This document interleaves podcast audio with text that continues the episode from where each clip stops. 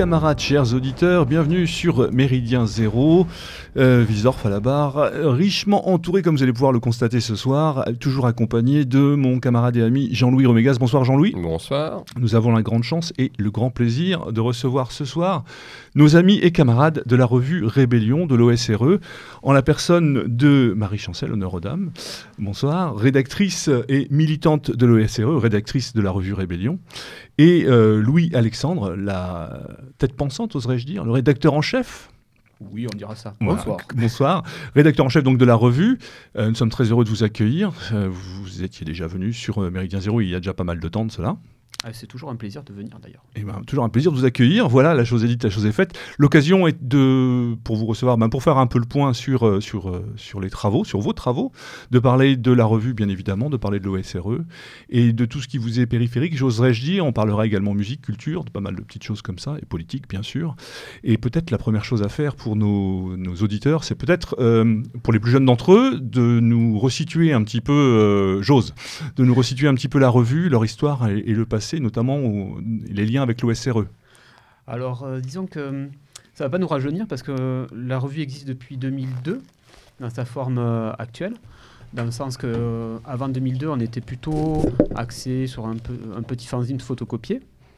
Et, et donc, cette première version a donné naissance après, à partir de 2002, un, voilà, vraiment une revue euh, digne de ce nom. C'est-à-dire que la revue que vous avez actuellement, on a au numéro 81, mhm. ce qui est quand même euh, gage euh, bah, d'une continuité dans notre travail depuis. Et cette revue n'a cessé de se développer depuis, en devenant, je pense, j'espère d'ailleurs, un lien pour toute une frange de personnes qui, au carrefour de plusieurs mouvements, ben, se retrouvent quand même sur quelques valeurs communes et quelques idées communes. Et donc, euh, cette euh, revue, c'est plus qu'une revue papier qui paraît tous les deux mois, en théorie. C'est surtout un, laboratoire, mais aussi un centre d'expérimentation pour plein d'idées, plein d'actions concrètes sur le terrain, pour essayer de faire justement ben, développer une idée de comment dire, de communauté alternative, de principe, d'une principe d'action autonome et surtout sur, sur une ligne clairement, pour, pour le coup, anticapitaliste et surtout, comme on l'a défini à l'origine, comme un socialiste révolutionnaire européenne. D'accord, donc on le verra dans cette émission. La revue est un peu le, lien central de cet esprit de communauté que vous avez à cœur de, développer. Euh, cette revue, en fait, elle, vous sert de point d'ancrage pour véhiculer les idées, comme toutes les revues qui se respectent dans nos milieux, bien évidemment, mais également pour pouvoir promouvoir, comme tu viens de le dire, un esprit communautaire. Après, je définis Rébellion justement comme un couteau suisse, c'est-à-dire que tu peux faire beaucoup de choses avec une revue, et euh, d'ailleurs, une revue n'est pas simplement que des idées, c'est aussi des, actes pratiques autour. Dans le sens que la revue en elle-même, ben, c'est le fruit d'un travail collectif déjà. C'est pour ça qu'on euh, a une certaine démarche au sein de la revue par rapport au fait qu'on on essaie de mettre, de mettre en place euh, le maximum un esprit communautaire au sein de la revue même. C'est-à-dire que par exemple, les articles sont, certains articles maintenant sont écrits en commun, donc mhm. ils ne sont pas signés, c'est le fruit du travail collectif. Il y a un gros travail justement avec euh, les divers rédacteurs pour essayer justement d'avoir une mentalité commune qui est euh, qu'on pourrait résumer comme euh, cette idée justement d'autonomie, c'est-à-dire que mettre en avant l'idée que le travail collectif déjà est, a un but concret c'est-à-dire essayer de faire bouger les choses, évoluer aussi les mentalités et surtout de responsabiliser les gens qui nous lisent. C'est-à-dire que par rapport à ça, et surtout je pense depuis euh, un an ou deux, on a voulu beaucoup mettre l'accent sur l'idée que les gens devaient se saisir des idées de la revue pour en faire quelque chose qui ne pas simplement une consommation, euh, ben voilà, l'achat de, la, revue, la consultation du site. C'était pas simplement ça l'aboutissement de, de, notre démarche, mais c'était surtout l'idée de ce qui allait après pouvoir en, découdre. C'est-à-dire que. En découler, pardon. découdre aussi. Donc l'idée, c'est vraiment de, de faire que. Hum, ben, notre travail soit un outil. Voilà, soit un outil. Mhm. La revue est, un outil. C'est sans doute la, plus grande gageur, pour le coup. Et oui, justement, c'est ça le, grand problème, parce que on, se heurte quand même à une mentalité contemporaine qui n'est pas forcément celle de l'engagement. Mhm. C'est pour ça qu'on bon, a beaucoup incité sur cette question-là, et surtout sur cette question d'engagement et de travail. Dans le sens que beaucoup de personnes euh, ont peut-être oublié que les grands changements de la société, ça ne découle pas par magie, ça n'arrive pas euh, du jour au lendemain et ça ne vient pas comme un cadeau à Noël euh, sous le sapin. C'est que ça, implique beaucoup de travail en amont et aussi une responsabilité individuelle et collective de justement des groupes qui, se retrouvent dans ces idées pour agir justement dans le concret c'est qu'on doit dépasser justement une, comment dire, une attitude de consommation et de passivité et que la réalité euh, on en fait ce qu'on veut du moment qu'on agit sur elle. Et c'est ça qui est important, je pense. Oui, Marie Donc nous, nous, nous, basons sur un modèle euh, totalement bénévole et, et indépendant. Euh, et toute notre, euh, nous n'avons pas de publicité, nous n'avons pas de subvention, et euh, notre indépendance repose sur le soutien de, nos militants et de notre lectorat. Et c'est vrai que nous voulons que les gens, s'engagent et, comme dit Louis Alexandre, ne juste ne consomment pas la revue, parce que nous nous avons besoin de, soutien et nous avons besoin d'idées, et, de, nous avons besoin que les différentes personnes nous rejoignent avec euh, leur intelligence, leur, euh, leur engagement pour, euh, pour nous soutenir et faire, et faire avancer nos idées, puisque nous sommes, nous sommes aujourd'hui dans un combat idéologique contre un système qui veut, qui veut nous détruire. Et nous devons et nous ne pouvons pas rester les bras croisés à, à rester, oui, à rester dans une, dans une oisiveté, dans attendre que, que, tout arrive comme ça naturellement. Il faut sortir de, de l'attentisme, en fait, ce qui est, euh, ce qui est un peu le drame de nos, de nos milieux militants. Absolument. Nous, nous faisons également, bien évidemment, le même constat euh, sur Méridien Zéro. Euh, en fait, c'est un bouillonnement métapolitique et c'est cette participation autour de ce bouillonnement politique qui fait que vous appelez de vos voeux. Ah ben, totalement. Après, c'est vrai que nous, avons, depuis l'origine du journal, cette volonté justement de mélanger des approches différentes. C'est pour ça que le journal, à la fois, est un journal euh, d'idées politiques, mais aussi euh, un espace ouvert à tout ce qui est culturel et contre-culturel, c'est-à-dire la musique, euh, tout ce qui peut être aussi les arts. Il y, a toujours eu cette volonté un peu ben, de prendre à contre-pied le système sur ce qu'il est, faible, c'est-à-dire que notre, le système a une capacité de créativité que des fois qui manque justement au milieu dissident. Mhm. Dans le sens que souvent, ou on répète la même chose, ou on, se met dans des, postures qui ne sont pas comprises par les autres.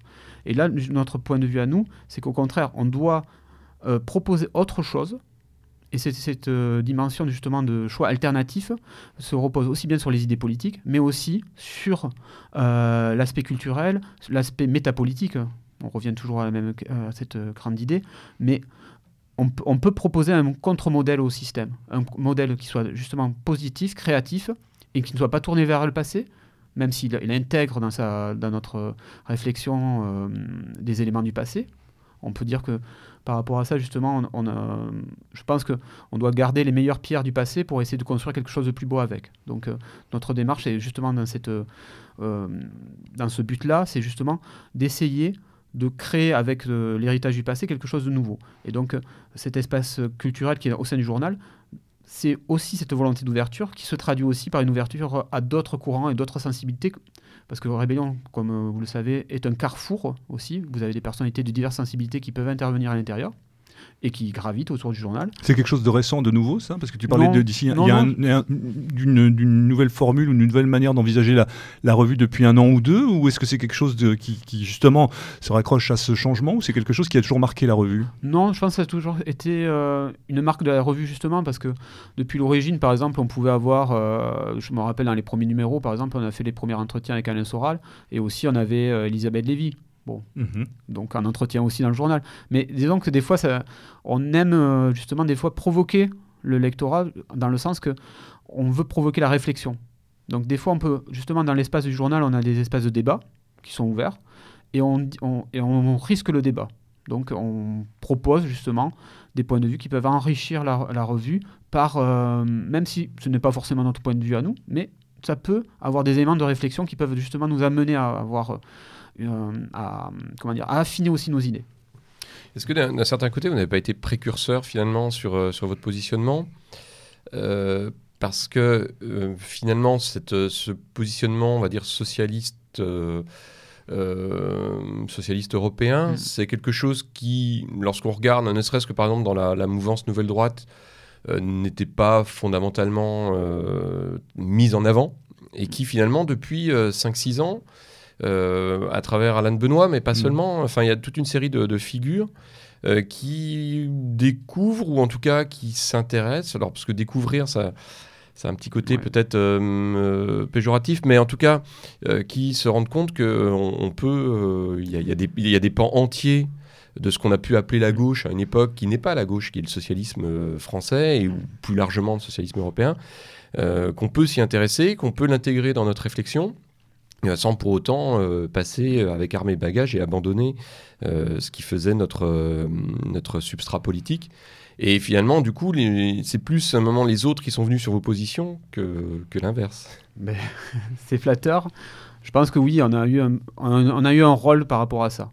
Dans le sens que, sans vouloir nous jeter des fleurs, on a. Non, mais c'est pas jeter des fleurs, c'est un mais constat. Disons que bon. Bah, vous avez montré en tout cas que c'était possible. En tout cas, vous on a oui, montré voilà. que c'était possible et que surtout, ça pouvait être cohérent.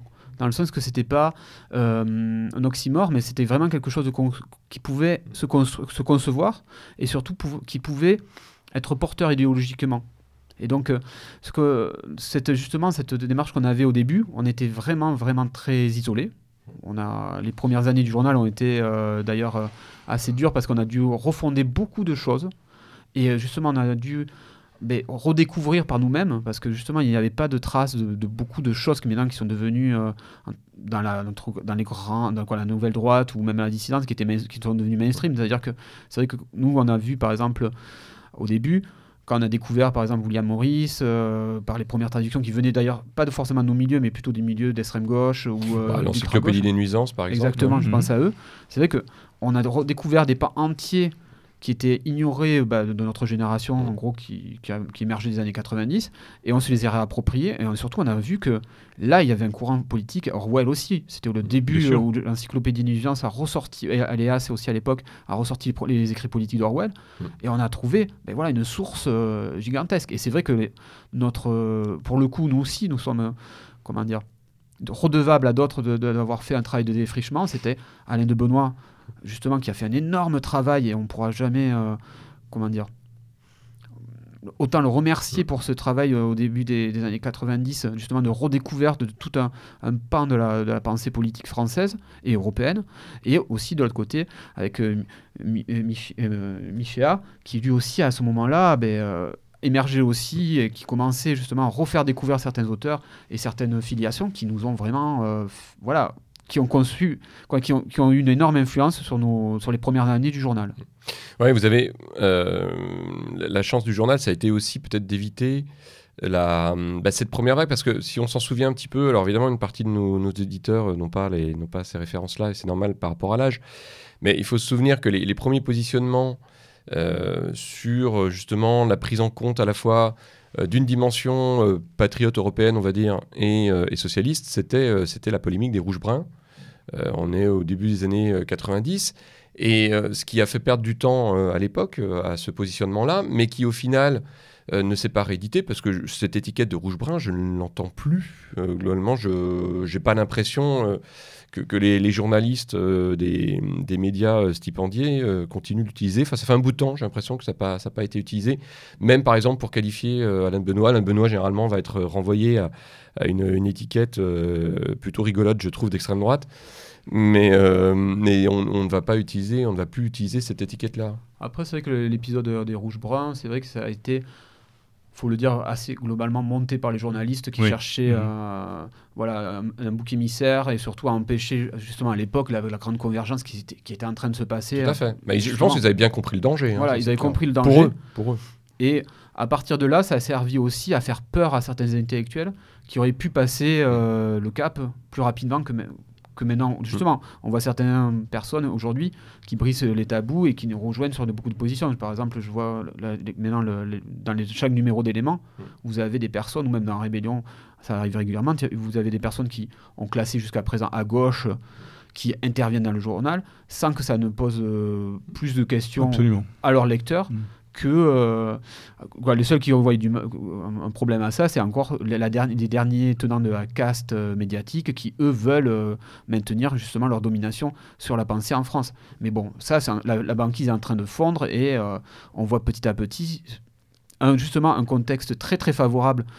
C'est une nouvelle vague, disons, comme tu dis, patriotique européenne, mélangée avec du socialisme révolutionnaire. Et donc, c'est vrai que nous, on est, très heureux d'arriver maintenant à voir émerger ce que nous, on a, on a contribué à notre modeste niveau à faire naître depuis à peu près 20 ans. Donc, c'est vrai que ça nous confirme que notre démarche était, je pense, novatrice et surtout juste, et que peut-être la solution qui, pour le coup, euh, empêcherait beaucoup de choses négatives d'arriver à notre pays, à notre continent, pourrait justement prendre forme.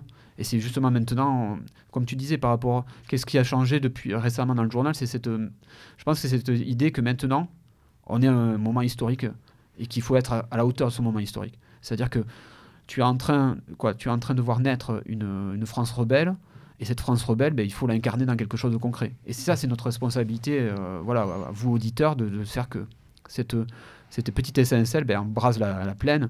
Mais c'est surtout que voilà, qu'on ne reste pas justement que dans le débat d'idées, mais que ça se devienne concret. Hmm.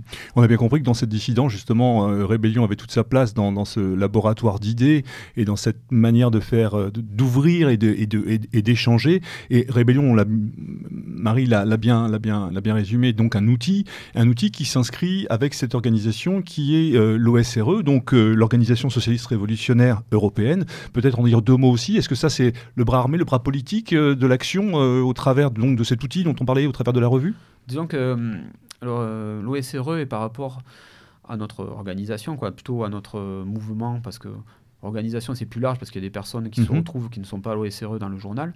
Mais l'OSRE c'est un peu, disons, la, le squelette où vient se greffer après euh, la chair des idées. Le que c'est notre, c'est notre appui, c'est notre soutien, et c'est surtout notre, euh, comment dire, le cadre pour nous de, ben, de tout notre, notre travail pratique sur le terrain. Parce que des fois, on a un peu l'impression que la revue se substitue un peu à l'OSRE. Oui, ben, disons que la revue existait avant l'OSRE, et c'est vrai que la revue touche beaucoup plus largement que l'OSRE au mhm. final. C'est vrai que c'est aussi son but. C'est son but. Mhm. Et après, la, le, le, noyau que constitue l'OSRE, c'est vraiment notre, c'est le noyau des gens qui sont vraiment impliqués. On le sait que dans, la, dimension militante. la dimension militante et surtout la dimension de soutien.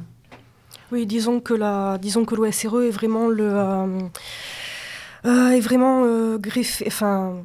C'est le noyau dur. Ouais, c'est le noyau dur, c'est le noyau dur pour vraiment les militants, pour ceux qui veulent s'engager et faire progresser notre idéal. Donc c'est quelque chose de plus de plus réduit que la revue, mhm. parce que l'OSRE vraiment a vraiment plus un côté militant euh, et, pour l'engagement, euh, ce que n'a pas, ce qu'a forcément moins la revue, puisque la revue, comme euh, disait Louis Alexandre, c'est plus pour l'expression, le, débat d'idées. Et tandis que l'OSRE est vraiment, vraiment pour nous le, moyen de rassembler des gens qui veulent faire progresser notre idéal Avec et qui veulent s'engager. pratique, active et oui, militante au sens premier du terme. D'accord. Donc le, SRE intervient sur des points précis. D'ailleurs, le, comment dire, depuis le début, on a conçu plus SO comme moyen d'intervention sur des thématiques euh, qui sont, je pense, euh, plus transversales, dans le sens que, par exemple, l'OSRE avait mené une campagne contre le traité transatlantique. Mhm. où euh, on s'était beaucoup impliqué dedans et tout notre petit réseau s'était impliqué. Donc, Mais il y avait eu un écho important dans la mouvance autour de ce. Voilà, D'ailleurs, ça avait fait. Qui faisait écho aux travaux d'Alain Benoît, notamment aussi. Ça avait fait plus tache d'huile, donc c'est vrai que ça avait. Notre, disons, l'action de la OSRE, on le conçoit surtout sur des, des points précis. Et donc, ou là où justement, où personne n'intervient, parce que le sujet n'est pas bien connu, ou parce que le, sujet est pour nous très important et qui n'est pas, comment dire, qui n'est pas forcément défendu comme il le devrait être. Donc, euh, pour notre point de vue à l'heure actuelle, c'est vrai que l'OSRE, c'est notre, bon, notre structure militante, mais c'est surtout un outil d'intervention sur des choses vraiment ciblées. Donc ça se traduit, Marie, par euh, des choses très pratiques du point de vue militant, c'est-à-dire des tractages, des choses comme ça, des conférences aussi, beaucoup? Oui, bien sûr, pour, euh, contre le traité transatlantique, nous avions, nous avions été tractés dans les, mhm. sur les marchés pour présenter aux gens le, danger que cela représentait mhm. sur, euh, sur leur vie quotidienne, puisque ça touchait, ça allait toucher leur, leur alimentation. Leur, donc le, le but, c'était d'informer des gens. Euh, nous avions aussi fait au moment des élections, euh, des élections présidentielles des, collages pour euh, informer les gens que que l'UMP, le PS, c'était la même chose et qu'il fallait, qu'il fallait, qu'il fallait dépasser ces clivages, ce clivage gauche-droite qui ne signifiait plus rien, puisqu'aujourd'hui le clivage gauche-droite n'existe plus, il n'y a plus que ceux qui, qui combattent le capital et ceux qui le soutiennent. C'est aujourd'hui le seul clivage politique qui existe. Et nous essayons, oui, aussi d'organiser des, des, conférences pour informer les gens, puisque, comme je disais tout à l'heure, notre, notre combat est idéologique. Donc le but, le but d'organiser des conférences et de, euh, et de donner les gens, aux gens les, outils nécessaires pour, euh, pour se défendre et pour, euh, pour avoir les idées, les, ouais, les idées nécessaires pour se défendre face aux mensonges que. Aujourd'hui, la formation, et c'est le travail de l'OSRE, c'est qu'au travers de, de, toutes ces actions, la dimension de la formation est essentielle et nécessaire. Et c'est aussi le message qu'on veut faire passer aux auditeurs c'est qu'il n'y a pas de vrai combat politique s'il n'y a pas de formation politique, justement, pour pouvoir affronter, discuter, expliquer. Et c'est ce que vous faites exactement au travail euh, avec l'OSRE. Et en même temps, ce qui se. Comment dire L'OSRE aujourd'hui, je pense, va avoir un rôle très important dans, justement dans, le, dans le mandat présidentiel à venir parce que justement, on, on veut essayer de mettre en place une idée de, de riposte à ce qui s'est passé avec l'élection de Macron euh, euh, comme président de la République. C'est-à-dire que pour nous, à partir de cette élection, on voit que maintenant le, ben, le jeu du système apparaît et que on n'a pas le choix, quoi. Il faut vraiment y aller maintenant. C'est, euh, on a face à nous quand même l'incarnation de tout ce qui représente euh, ben, l'oligarchie mondialiste, quoi. Et qu'il n'y aura pas de, comment dire, et surtout qu'elle ne fera pas machine arrière et que cette fois, ben voilà, on est dans le concret. Donc, euh, justement, quel regard est-ce que vous portez sur, sur globalement la, très grosse faiblesse de la mobilisation sociale tout cet automne? Mm. Euh, alors, on, bon, on peut toujours incriminer ceci ou cela hein, par rapport à la France insoumise. Euh, les auditeurs savent que même si, en tant que tel, et on a pu le dire sur certains panoramas actus, euh, les deux seuls candidats qui nous intéressaient à la dernière élection à suivre, hein, pas forcément intéressé ne veut pas dire adhérer. ni être d'accord. intéressé veut dire intéressé. Les deux seuls candidats qui, nous intéressaient, Maurice Gendre, par exemple, l'a défini quand même quelques fois. C'était donc euh, évidemment euh, Marine Le Pen et, euh, Jean-Luc Mélenchon. Donc on peut toujours après incriminer par rapport à la France Insoumise, etc. Il n'empêche, on peut quand même peut faire, on peut faire le constat d'une atonie sociale qui est quand même très inquiétante par rapport à, ce que tu dis. justement, dans le dernier numéro, justement, on a, évoqué ce, ce, bilan, disons, de l'après-élection présidentielle et on se rend compte, oui, il y, a, une résignation par rapport à ce qui est arrivé. Dans le sens que, globalement, la société française, surtout qu'elle n'a pas majoritairement voté pour Macron. Mmh. Donc euh, il y a quand même une majorité plutôt de gens qui ont été opposés à l'élection de Macron. Tu as une, certaine forme de résignation, et aussi qui peut être entretenue par les formes de mobilisation telles qu'elles sont mises en place par justement par euh, la France insoumise ou, les organisations syndicales. Et tu te rends compte que par rapport à ça, on est vraiment dans une période de, chaos, dans, le sens que on a été mis euh, chaos technique debout par l'élection de Macron, qui a été une surprise dans le sens que le système a accéléré euh, sa marche et surtout a mis en place un système qui lui permet de se maintenir dans une époque vraiment où on va vers des crises importantes. Donc euh, des crises sur dans toutes les dimensions possibles, sociales, économiques, culturelles. Et donc on est face à un, bloc qui lui est sûr de, lui, qui veut mettre en place une, son, sa vision et surtout qui ne veut plus qui ne fera pas l'économie de, ben, voilà, de, d'un choc frontal avec euh, le reste de la population française. Donc par rapport à ça, c'est vrai que tu, cette euh, passivité et ce manque de réaction que tu ressens, c'est celui-là voilà, d'un, boxeur qui est KO. Donc est-ce que ce, boxeur peut se relever? Moi je le pense. On, le pense tous au journal, sinon on ne ferait pas ça. Et je pense que surtout, sur quelle base il va se relever? Ça va être la grande question des, prochains mois. Et je pense que par exemple, euh, ce qu'on justement on avait analysé dans le dernier numéro, c'est que les, les oppositions qui sont nées euh, bah, justement du choc de l'élection de Macron, c'est-à-dire le Front, euh, Front National ou la France Insoumise, ne sont pas capables justement d'affronter concrètement le système mis en place par Macron. Parce que justement, euh, Macron les a, a choisi le terrain de, justement du combat et donc il, ne peut que gagner sur ce terrain-là. Alors le Front National, on voit pourquoi. Hein. et oui. c'est vrai que là, on, est euh, en décembre. Euh, ça fait finalement six mois que, que le Front National peine à, à se relever de, de ce qui s'est passé lors de l'élection présidentielle. la France insoumise, pourquoi? Pourquoi est-ce que toi, tu as cette analyse-là sur, euh, sur ce mouvement qui, globalement, euh, d'une façon ou d'une autre, a quand même réussi à, à faire sa place euh, sur le dos du, du, vieux PCF moribond, qui, en fait, a réussi quand même à, à pousser une offre politique nouvelle, ce qui est ce qui pas, enfin nouvelle, attention, hein, pas nouvelle dans ce qu'elle propose, mais euh, en, tout cas dans sa structure, euh, alors que je voulais la dernière fois qu'il y a eu finalement une poussée comme ça ou l'émergence d'un nouveau mouvement, c'était les Verts. Hmm.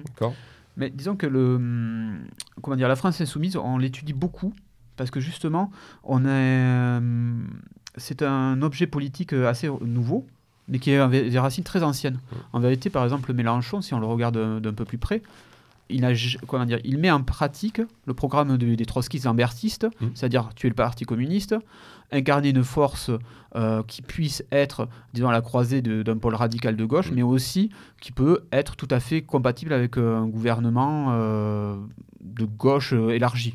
Oui, parce qu'on a un programme quand même qui est quand même qui est assez celui des années 70, hein, euh, de, la, de la gauche, ah, la gauche rassemblée. C'est exact. En même temps, ce n'est pas du tout un programme révolutionnaire, dans le sens que c'est en gros, ça pourrait être le programme d'union des gauches de, du Parti socialiste de Mitterrand en, 1981. C'est-à-dire que c'est pour le coup, niveau radicalité, c'est mm. pas tout à fait ce qu'on pourrait s'attendre.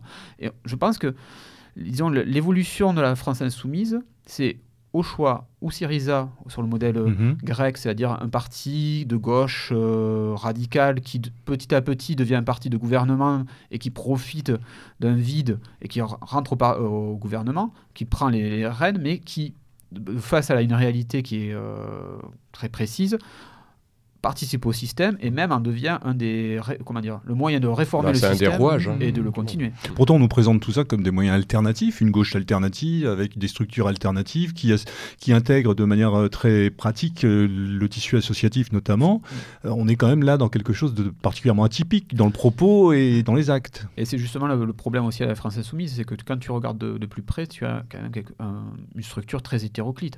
On a vu justement avec les récentes polémiques, il y a des gens tout à fait intéressant au sein de la France, de la France insoumise. Je pense par exemple à Ruffin, qui est quand même mhm. quelqu'un qui a pour le coup euh, des choses intéressantes à dire et surtout qui est, je pense, quelqu'un d'assez honnête et qui intervient au milieu d'un vaste mouvement où aussi, il faut le dire, il y a des, courants de l'ancienne extrême gauche qui essayent justement de, de tirer leur épingle du jeu.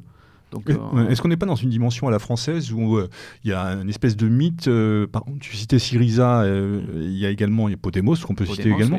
Est-ce qu'on n'est pas toujours à la recherche d'un second souffle, là aussi, en essayant de calquer ce qui se fait ailleurs pour, pour trouver une certaine forme d'originalité qui n'en est pas une d'ailleurs? Disons, je pense que pour le coup, la France insoumise a un peu une. Comment dire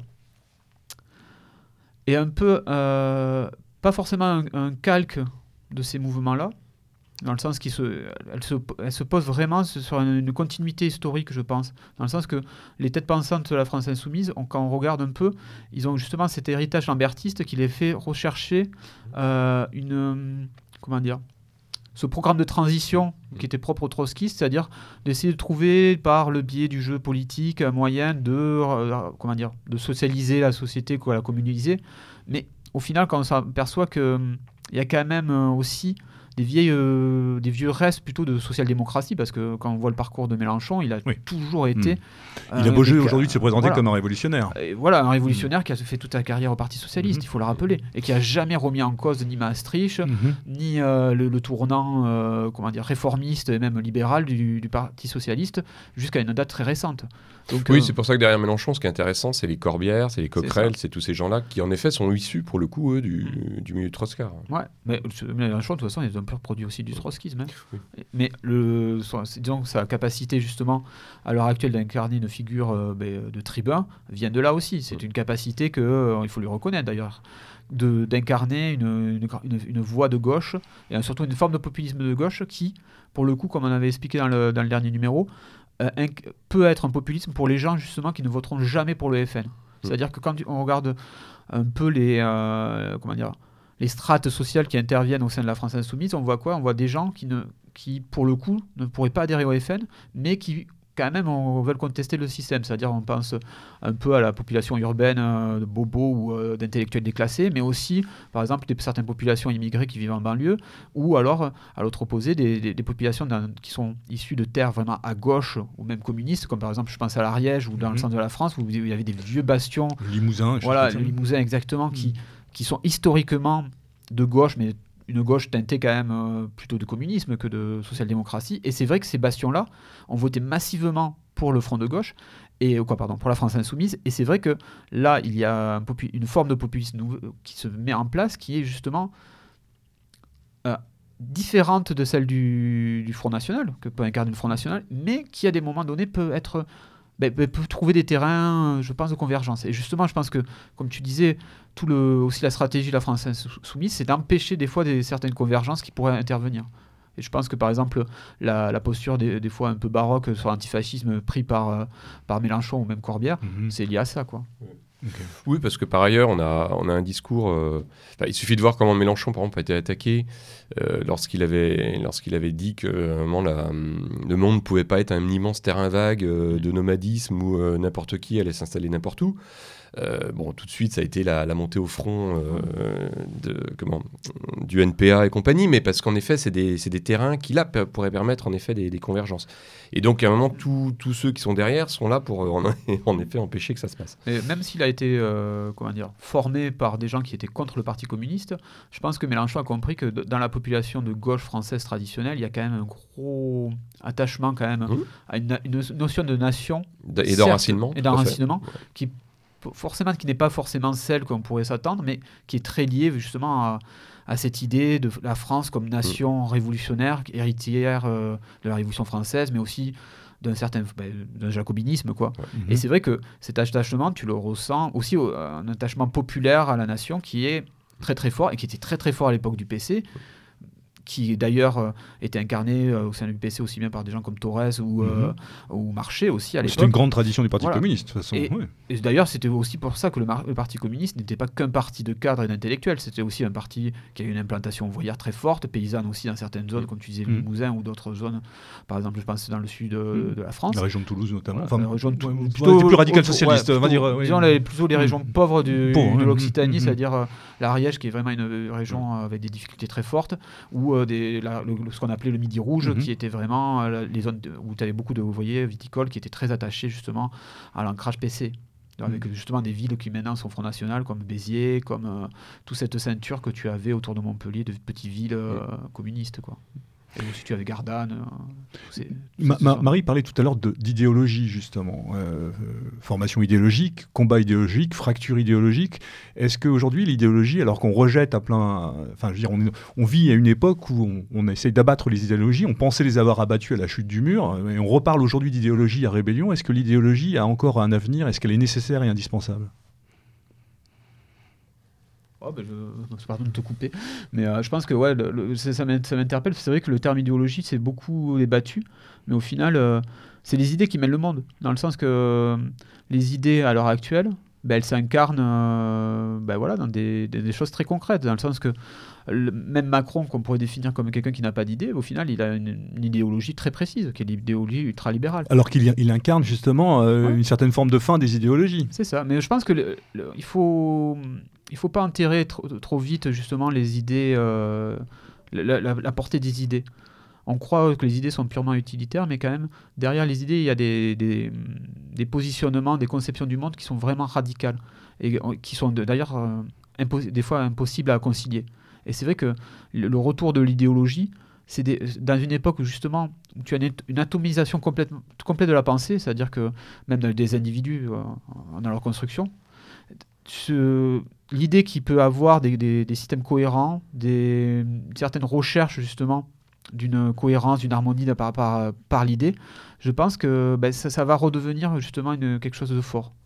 Et justement, aujourd'hui, on voit que certes, les idéologies peuvent se teinter des fois de religion, comme par exemple, on peut mhm. penser à l'islamisme radical ou euh, à certains retours messianiques. Euh, oui, surtout quand l'idéologie est synonyme, mais elle est souvent de doctrine et d'endoctrinement, d'une certaine manière, qui est symbole la plupart du temps d'une absence de pensée libre ou de choses comme ça. Mais l'idéologie, inversement, ça peut être aussi ben, le système que met en place une communauté pour. Euh, ben, justement fonctionner, avec mhm. des valeurs, avec des idées communes. Et cette construction, disons, de, d'idées, bah, euh, concrètement, ça s'incarne dans la société par la, multiplication des communautés qui ont des certaines euh, conceptions du monde différentes du, système. Oui, de toute façon, c'est globalement, tu l'as dit, on a, on a tous des visions du monde. Enfin, une société est composée de gens qui ont une vision du monde, et ce sont ces visions du monde agrégées qui finissent par faire une idéologie. Euh, simplement, elles peuvent être plus ou moins masquées, plus ou moins mises en avant. C'est vrai qu'on est, on est passé là sur en gros, une petite vingtaine d'années où on avait l'impression que on, passait ça, tout ça passait derrière le décor. c'est une pure illusion. Tout, tout, structure, l'idéologie structure la façon dont les gens agissent. C'est ça. Et en même temps, le problème aujourd'hui, on est beaucoup dans une époque de, de lubie, dans le sens que par rapport à beaucoup de, personnes, quand tu réfléchis, quand tu discutes avec, euh, par exemple, des gens tout à fait euh, intelligents, raisonnés, mais tu te aperçois qu'ils se focalisent des fois sur des, détails ou euh, des, choses vraiment précises, des combats très précis, mais qu'ils en perdent justement l'importance justement de toujours ramener quand même à quelque chose de cohérent, dans le sens que c'est sûr que par exemple, je pense à l'écologie, sur beaucoup d'aspects, si tu le coupes globalement de la, de la société, justement d'une vision de la société, d'une vision du monde, mais ben, ça n'a aucun sens. Mhm. Dans le sens que c'est un combat parcellaire. Je pense par exemple, il y a plein plein de petits combats comme ça que je trouve tout à fait légitimes, mais qui, pour me coup, quand ils deviennent des lubies, des choses qui tournent en boucle, euh, on le voit beaucoup dans le milieu de la dissidence, je pense par exemple, à, ben, disons à une certaine démarche, certaines démarches des fois complotistes, mais ça, perd de sa, pertinence justement parce que ça se focalise sur un point et ça arrive justement à nier l'importance d'autres phénomènes. Et donc la vision globale qui était quand même une, des forces justement des grands courants d'idées est en train de disparaître. et, c'est justement là où le système a bien joué, dans le sens qu'en autonomisant la pensée euh, dissidente, elle a créé plein de petits terrains mais qui ne se retrouvent jamais ou au contraire peuvent mm. se retrouver en guéguerre parce qu'en gros. Euh, c'est divisé pour mieux régner. Voilà. Mm. je pense par exemple à Silino, par exemple, qui peut avoir de très bonnes analyses sur le, système, par exemple, européen, mais qui s'est tellement focalisé sur des points très précis, des points très. Euh, comment dire euh, qui devrait expliquer tout le système, alors qu'il passe à côté justement du rôle de, l'UE, qui est un, outil capitaliste plus global. Et on voit aussi par rapport à les débats qu'il y a pu avoir sur la, la suppression de l'euro, par exemple, ou c'est des, questions qui ne vont pas poser justement la, question même du système, mais on s'est focalisé sur des questions particulières. Oui, comme cette parcellisation en plus, elle est accentuée par ensuite les divisions euh, gauche-droite. De, voilà, en effet, on arrive à des, micro, euh, des micro luttes qui finalement ne convergent, ne convergent, jamais. Et notre euh, but au sein du journal, justement, c'est de poser les éléments qui permettront la convergence de toutes ces petites luttes autour d'un mouvement commun. Oui, il y a une compréhension globale des, euh, des idées, parce que comme le disait Louis Alexandre, euh, beaucoup de gens se focalisent sur certains points, alors que, qu'en fait tout est, tout est lié, toutes les, euh, tout, est oui, tout est imbriqué, toutes les idées sont, sont imbriquées. Et tous les petits combats découlent forcément d'un, d'un combat plus vaste, d'un, champ, d'un champ d'idées plus vaste. Et, et voilà. Alors, pour parler du journal, justement, euh, le, dernier numéro, donc le numéro 80, qui vient de sortir début novembre, c'est bien ça, hein, il me semble bien, c'est ça. Euh, dans les, dans les petites corrections, c'est le 81. Ah, j'ai dit 80 C'est 80. Excusez-moi, oui, non, mais c'était 80. Septembre-octobre 2017. Mais même moi, des fois, je me mélange. C'est bien 80, bien sûr. Alors, dans l'éditorial, on va commencer par le début, et il est très clair on dit au travail, les choses sont posées avec euh, une maxime, on va l'appeler comme telle euh, l'oisiveté, la mère de tous les vices. Donc, euh, les, je pense que les choses sont posées, et vous mettez en exergue ces rappels sont nécessaires. Alors, je, passe le, le, sérieux de l'engagement se juge avant tout sur sa constance. C'est ce qu'on a dit en début d'émission. Patience et régularité sont les clés de notre longévité. Là-dessus, il n'y a rien à dire. Ces rappels sont nécessaires, ne doivent pas être perçus par vous, amis lecteurs, comme des remontrances faciles de donneurs de leçons. Les conditions actuelles peuvent donner l'illusion d'une relative paix civile, mais la situation de la France populaire ne, ne cesse de s'aggraver. L'hiver arrive, il sera long, il est difficile. Nous devons tous nous préparer. Alors, c'est quoi Nous devons tous nous préparer de manière très concrète? Pour donner. On parle d'outils, par des concrètement. Déjà, je pense que concrètement, il y a un gros travail à faire sur les individus.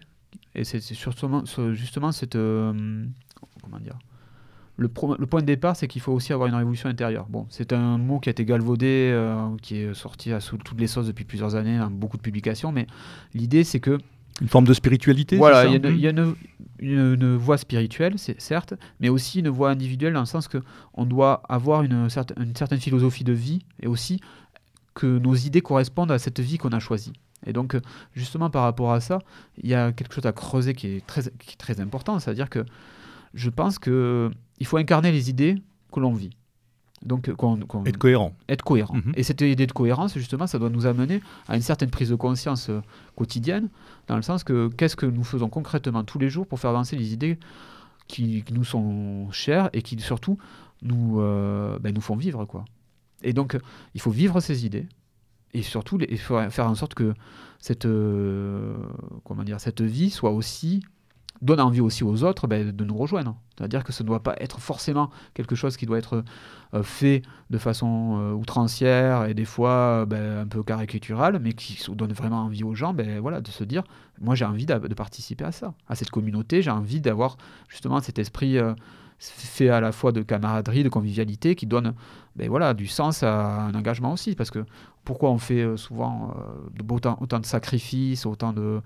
Pourquoi on fait on se donne autant pour une idée, c'est aussi parce que la communauté qui incarne ces idées ben, nous, donne, nous, attache par, euh, voilà, par, par cet aspect vivant et par ces moments qu'on passe ensemble. Et donc, je pense que cet aspect-là, justement, d'incarnation des idées, ben, c'est fondamental dans une démarche, mais aussi c'est fondamental de le rappeler à l'heure actuelle, parce que souvent, les, bon, les gens zappent très rapidement, se concentrent sur le buzz, et donc ils, ne, comprennent pas que ben voilà, c'est pas simplement euh, une page Facebook à liker, mais c'est aussi derrière tout un travail c'est pour ça que j'avais beaucoup insisté dans le dernier édito sur cette question-là, c'est qu'il y a un énorme travail à faire. Et c'est surtout. Oui, parce que c'est, oui, on, vit, une époque dramatique pour le coup. C'est, hein. moi, on le, voilà, moi, je, c'est presque un leitmotiv, en tout cas dans ma bouche, de le répéter, de dire qu'aujourd'hui, le militantisme, il ne, il ne peut plus, il ne doit pas être virtuel. D'ailleurs, il, il ne doit jamais, il n'aurait jamais dû être virtuel et il est en train de le devenir. Et c'est ça qui est dramatique, c'est qu'aujourd'hui, il suffit de poster, de mettre un like en ayant l'impression d'être un vrai révolutionnaire. Euh, disons qu'aujourd'hui, oui, c'est beaucoup. Enfin, les gens, les gens ne s'engagent plus. En fait, il n'y a plus d'engagement corporel. Euh, comme vous dites, les gens, les gens laïcs sur Facebook, postent, postent des statuts, alors qu'il faut, il faut changer de mentalité dans le sens qu'il faut.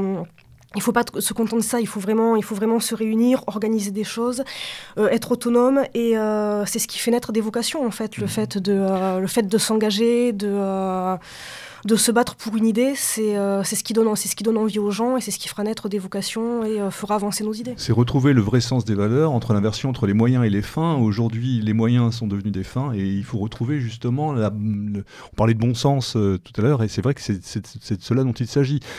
La question moi, qui, me, qui me taraude d'une certaine manière, quand on se définit comme socialiste et révolutionnaire, il y a toute cette dimension propre au milieu ouvrier notamment qui est importante. On connaît le problème aujourd'hui de ce que représente le milieu ouvrier en France.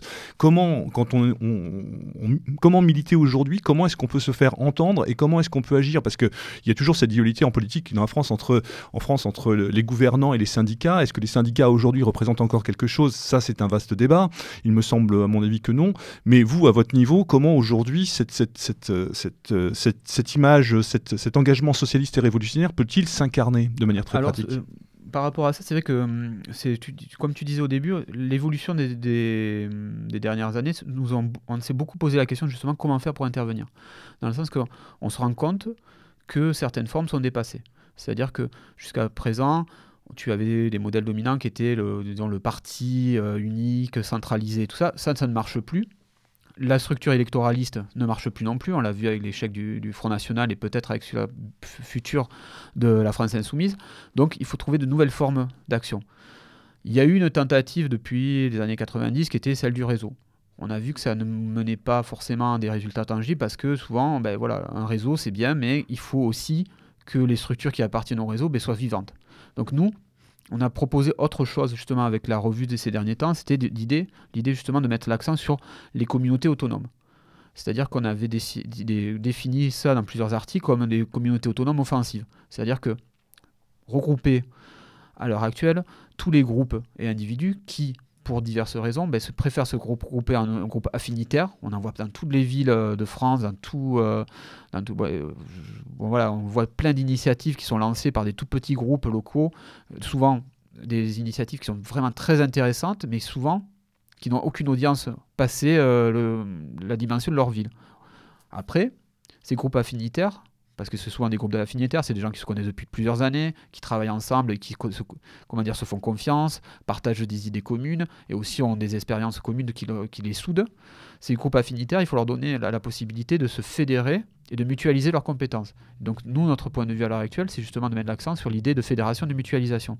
C'est-à-dire que Justement, là, on revient à l'origine du socialisme euh, français et révolutionnaire, c'est-à-dire que, pour le coup, les, euh, tous ces petits groupes peuvent, sur des, points précis, sans parler de grandes organisations, de réseaux, s'entraider, partager leurs connaissances, partager aussi leur, leur, leur expérience et aussi leurs compétences sur des choses très concrètes. Par exemple, à l'heure actuelle, il y a plein de problèmes de limites par rapport aux connaissances techniques qui sont nécessaires pour euh, agir aujourd'hui dans la société, euh, dans une société du numérique. Donc on peut partager ça, on peut s'enrichir d'expériences et surtout mettre en commun cet énorme potentiel de bonne volonté et surtout d'envie de, changer les choses qui pour l'instant reste autonomisé et surtout reste euh, pour le coup, comment dire, indépendant les unes des autres. Donc on peut essayer par la fédération de faire se connaître déjà les gens et par ce biais-là, de monter, comme on l'avait expliqué avec le, pour l'aspect pour l'OSRE, des actions sur des points bien précis qui peuvent fédérer tout le monde de façon transcourante. Parce que là aussi, il faut sortir des querelles de chapelle, il faut sortir d'un sectarisme, il faut écarter, et là je suis clair, certaines personnes qui sont négatives, c'est-à-dire on connaît tous des cassos, je n'ai pas besoin d'expliquer euh, ce, problème-là qui est interne au milieu radicaux, mais en gros, c'est de fédérer les gens avec qui on a envie de travailler et surtout de les fédérer sur des projets qui permettent à tout le monde ben, de d'exprimer leurs compétences et leur créativité sur quelque chose de positif. Oui, on va, on va faire une. Parce que les rébellions, c'est du politique et de l'esthétique. On va faire une, une première euh, pause, puisque Louis-Alexandre euh, et Marie Chancel nous ont ramené euh, trois, trois pauses. Alors, je ne sais pas si on les fera les trois. Euh, je pense pas, mais en trois, trois morceaux. Euh, on va passer celui-ci. On, en mettra un de toute façon en, clôture d'émission. Euh, c'est un groupe. Bah, lui, Alexandre expliquera après la pause en fait comment comment s'organise le, label et quel est le, groupe en fait qui se qui se produit. À tout de suite.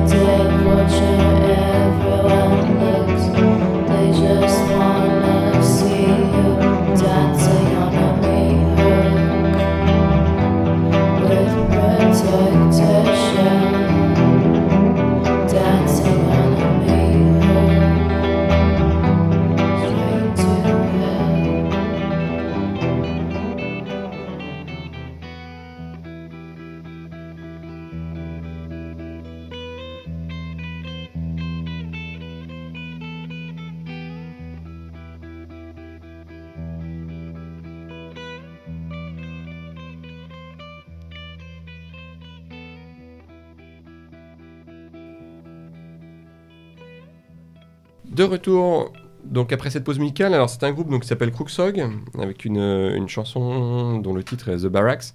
Un petit mot sur, euh, alors pas forcément sur le groupe, mais hum, sur le, label qui, qui produit le groupe. Alors justement, quand on parlait d'initiatives locales qui sont à soutenir, c'est exactement ça, c'est-à-dire que c'est un petit label qui vient de naître, qui s'appelle Recours aux forêts, qui est mené par un jeune homme euh, plein de talent. Le clin d'œil est évident. Voilà, et qui surtout il fait une, qui a une démarche de qualité et euh, qui justement a le, une démarche artisanale dans le sens noble du terme, c'est-à-dire que c'est vraiment des productions vraiment bien abouties, avec une démarche par rapport même au packaging qui est quand même très très très poussée et qui est à soutenir. Et donc cette, ce petit label, qui va, je pense, devenir très très important dans les années à venir, a cette démarche aussi de participative, c'est-à-dire que les groupes qui, qui évoluent dans cette... qui sont plutôt d'ailleurs d'orientation dark folk, pour ceux qui connaissent, qui en gros sont dans la, dans la veine de Def June et des meilleurs de cette scène-là. Forsetti. Mm. Euh, mais surtout dans cet esprit aussi de, de, lien avec la nature, de lien avec un certain enracinement européen positif. Et justement, ce petit label, ben, voilà, qui va mener cette, cette nouvelle orientation, va sûrement amener aussi euh, ben, d'autres groupes à apparaître. Et euh, quand on disait que justement que les petites initiatives pouvaient être justement des vecteurs euh, ben, d'enracinement et surtout de développement de, mouvements plus vastes, ben, voilà, ils contribuent exactement à cette, à cette démarche-là. Oui, c'est bien l'incarnation de, de, ce que tu disais tout à mm. l'heure, justement. Exactement. Le recours aux forêts, on trouve ça donc, sur Internet. Voilà. Le clin d'œil assez sympathique aussi, c'est le retour de la cassette aussi. Ça, oui. tout le monde n'a pas forcément Alors... la platine cassette. Pour les, les, moins de 25 ans, c'est peut-être pas évident à imaginer ce, que, ce à quoi ça pouvait ressembler. Retour qui est pour moi, d'ailleurs, euh, qui a connu la cassette euh, paradoxale, vu que c'était pas forcément l'outil d'écoute le, plus adapté. Que nous, avons tous eu des crayons à papier pour euh, rembobiner certaines cassettes. Mm-hmm. Euh, mais qui, dans certaines scènes comme le black metal ou euh, des choses plus intimistes comme le, power noise, incarne justement ce retour à une certaine forme artisanale de, production qui sont certes, d'ailleurs, avec la qualité du son, vous pouvez le retrouver parce que souvent, les, euh, des, disons, des liens de téléchargement pour MP3 sont disponibles sur, avec l'achat de la cassette. Mhm. Donc vous pouvez avoir le son CD ou MP3 de qualité, mais qui donne aussi cette idée ben, de, voilà, de, d'un peu de, voilà, de fabriquer soi-même euh, ben, des, productions qui, pour le coup, à chaque fois, sont dans des packaging, comme je disais, très très développés. Par exemple, sur certains CD de black metal, quoi, certains cassettes de black metal, vous pouvez les recevoir ben, dans des petits étuis euh, ou en tissu ou en cuir avec des, par exemple, des petits, ben, des petits bâtonnets d'encens à brûler en même temps que vous écoutez euh, pour créer justement une ambiance, créer une démarche euh, complète. moi, j'y vois vraiment une démarche de rupture parce qu'aujourd'hui, il y a une époque où euh, la technologie, on est dans le homemade, comme on dit, ou le home studio, on peut, on peut faire son album chez soi avec un logiciel et revenir à la cassette. C'est vraiment une, logique de, de, rupture. et surtout, c'est aussi une logique de créer quelque chose, un lien avec la personne qui écoute, dans le sens que là, c'est pas du dématérialisé pour, pour mhm. cet aspect-là, c'est vraiment quelque chose qui donne la possibilité ben, d'avoir l'objet, d'avoir aussi ben, un univers, c'est-à-dire que pour le coup, là, toutes les pochettes sont très travaillées, il y a un esthétisme qui est mis en avant, et à chaque fois, voilà, c'est des découvertes euh, fort agréables parce que justement, on découvre quelque chose par le biais, disons, du tangible, mhm. du, du, concret. Du concret. Voilà. Pour reprendre le cours de, notre émission, le recours aux forêts, donc voilà le clin d'œil sympathique. Et, euh, J'espère qu'on écoutera d'autres morceaux. On va faire en sorte. Donc, euh, et avant d'aborder avec euh, Marie notamment euh, les éditions du Livre Noir, donc pour parler de, de, de, de cette comment dirais-je de cette nouvelle page qui s'écrit en quelque sorte pour pour l'équipe Rébellion avec je ne sais pas si on peut parler de maison d'édition, mais quand même, d'une certaine manière. Oui, c'est, disons que euh, là aussi, c'est une démarche qui est annexe à la, revue, qui, qui, est très liée à la revue et qui, euh, je pense, euh, complète très très bien la revue. Mais on va en parler. Moi, j'aimerais quand même revenir sur quelque chose. Euh, on parlait euh, au niveau des idées, de ce qui incarne pour l'équipe de Rébellion, on va dire des figures tutélaires, en tout cas des références politiques, intellectuelles, culturelles également, qui sont importantes. On l'a vu dans le numéro précédent, le numéro 80, enfin on l'a vu, je l'ai lu en tout cas, euh, euh, l'intérêt pour un penseur comme Proudhon, qui pour nous, nous semble essentiel, mais c'est intéressant parce que dans les mouvements nationaux, de manière très générale, euh, Proudhon n'est pas forcément quelqu'un qui viendrait en tête de gondole, si j'ose dire, et pas forcément, et on en connaît, moi j'en connais, qui ne revendiquerait pas cet attachement ou l'intérêt qu'on puisse avoir pour un penseur comme Proudhon. En quoi Proudhon est-il intéressant? En quoi Proudhon nous parle-t-il? Et en quoi est-il actuel? Disons que avec Proudhon. Je parle de Proudhon, mais parce qu'il y avait ce fameux, il y avait avec Thibaut Isabelle, il y avait cette interview, mais ça peut être, euh, voilà. Et justement, le livre euh, qu'a écrit euh, Thibaut Isabelle sur Proudhon est vraiment fondamental. Je pense que c'est un des, des, livres qui, personnellement, m'a beaucoup marqué l'année dernière, dans le sens que on redécouvre, en Proudhon un socialisme enraciné enraciné dans la nation française, enraciné dans une conception qui n'est pas totalitaire, justement, qui propose autre chose que, euh, le triptyque euh, Goulag, Kolkhoz et euh, camp de vacances en Sibérie, mais qui propose justement une image où on peut, et surtout d'ailleurs qui, est toujours actuelle, on peut être dans une communauté sans y être enfermé, et surtout que cette communauté peut servir de cadre harmonieux au développement d'une société où justement on reconnaît les différences, on les intègre, et, chacun reçoit en fonction de ses besoins et selon ses moyens. C'est une phrase qui était souvent mise en avant par Proudhon sa, sa, place dans la société. Et je pense que par rapport à ça, le socialisme proudhonien, justement, est l'antidote à toutes les errances qu'a pu avoir justement certaines formes bureaucratiques qu'on a connues au XXe siècle et aussi et l'antidote aussi au capitalisme à, l'heure actuelle mondialisé et libéral. C'est-à-dire c'est vraiment un retour pour le coup à des formes traditionnelles. Des fondamentaux. Voilà. Et c'est pour ça que je pense que le socialisme est pour le coup très enraciné dans la civilisation européenne et qui n'est pas quelque chose qui est étranger à la civilisation européenne, mais qui est vraiment un des fondements de la civilisation européenne. Certes, le terme socialiste pourrait être un peu, euh, comment dire, pas adapté à certaines périodes d'histoire, mais cette idée d'esprit de, communauté qui soude une société dans un but justement d'harmonie et qui donne au corps social cette, euh, ben, cette dynamique commune et surtout ce sentiment d'appartenance commun, et surtout cette idée de justice sociale qui est portée euh, dans toute la pensée européenne depuis plusieurs siècles. Je pense que justement Proudhon incarne est vraiment l'incarnation par sa personne, qui était d'ailleurs très intéressante et très riche, mais aussi par sa pensée, dans le sens que on se rend compte que la pensée proudhonienne a eu, par rapport à beaucoup d'éléments justement qui aujourd'hui posent problème dans, le monde moderne, des, intuitions fondamentales.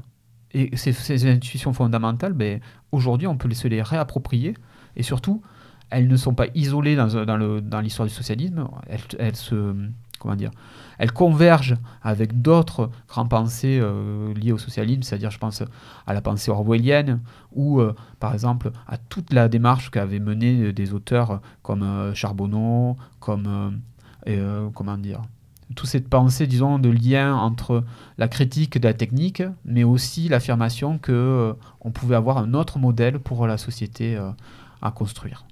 Et du coup, je vais me faire un peu piquant. Est-ce qu'il n'y a pas un brouillage, euh, un risque de brouillage euh, parce que j'adhère euh, totalement à, ce que tu dis. Mais est-ce que du coup, il n'y a pas un risque de brouillage lorsque, dans le numéro d'après, finalement, vous revenez sur la Corée du Nord, sur les socialismes asiatiques? Justement, c'est disons justement par rapport à ça, David l'avait bien expliqué, David Lépée pardon, mm-hmm. l'avait très bien expliqué dans la dernière émission. Mm. On n'a pas de comment dire de fascination morbide pour les, modèles totalitaires euh, incarnés à l'heure actuelle par la Corée du Nord. C'est une curiosité pour le coup. Et justement, on voulait voir quelle forme pouvait prendre le socialisme dans d'autres contextes et avec d'autres, disons, euh, problématiques historiques et géopolitiques.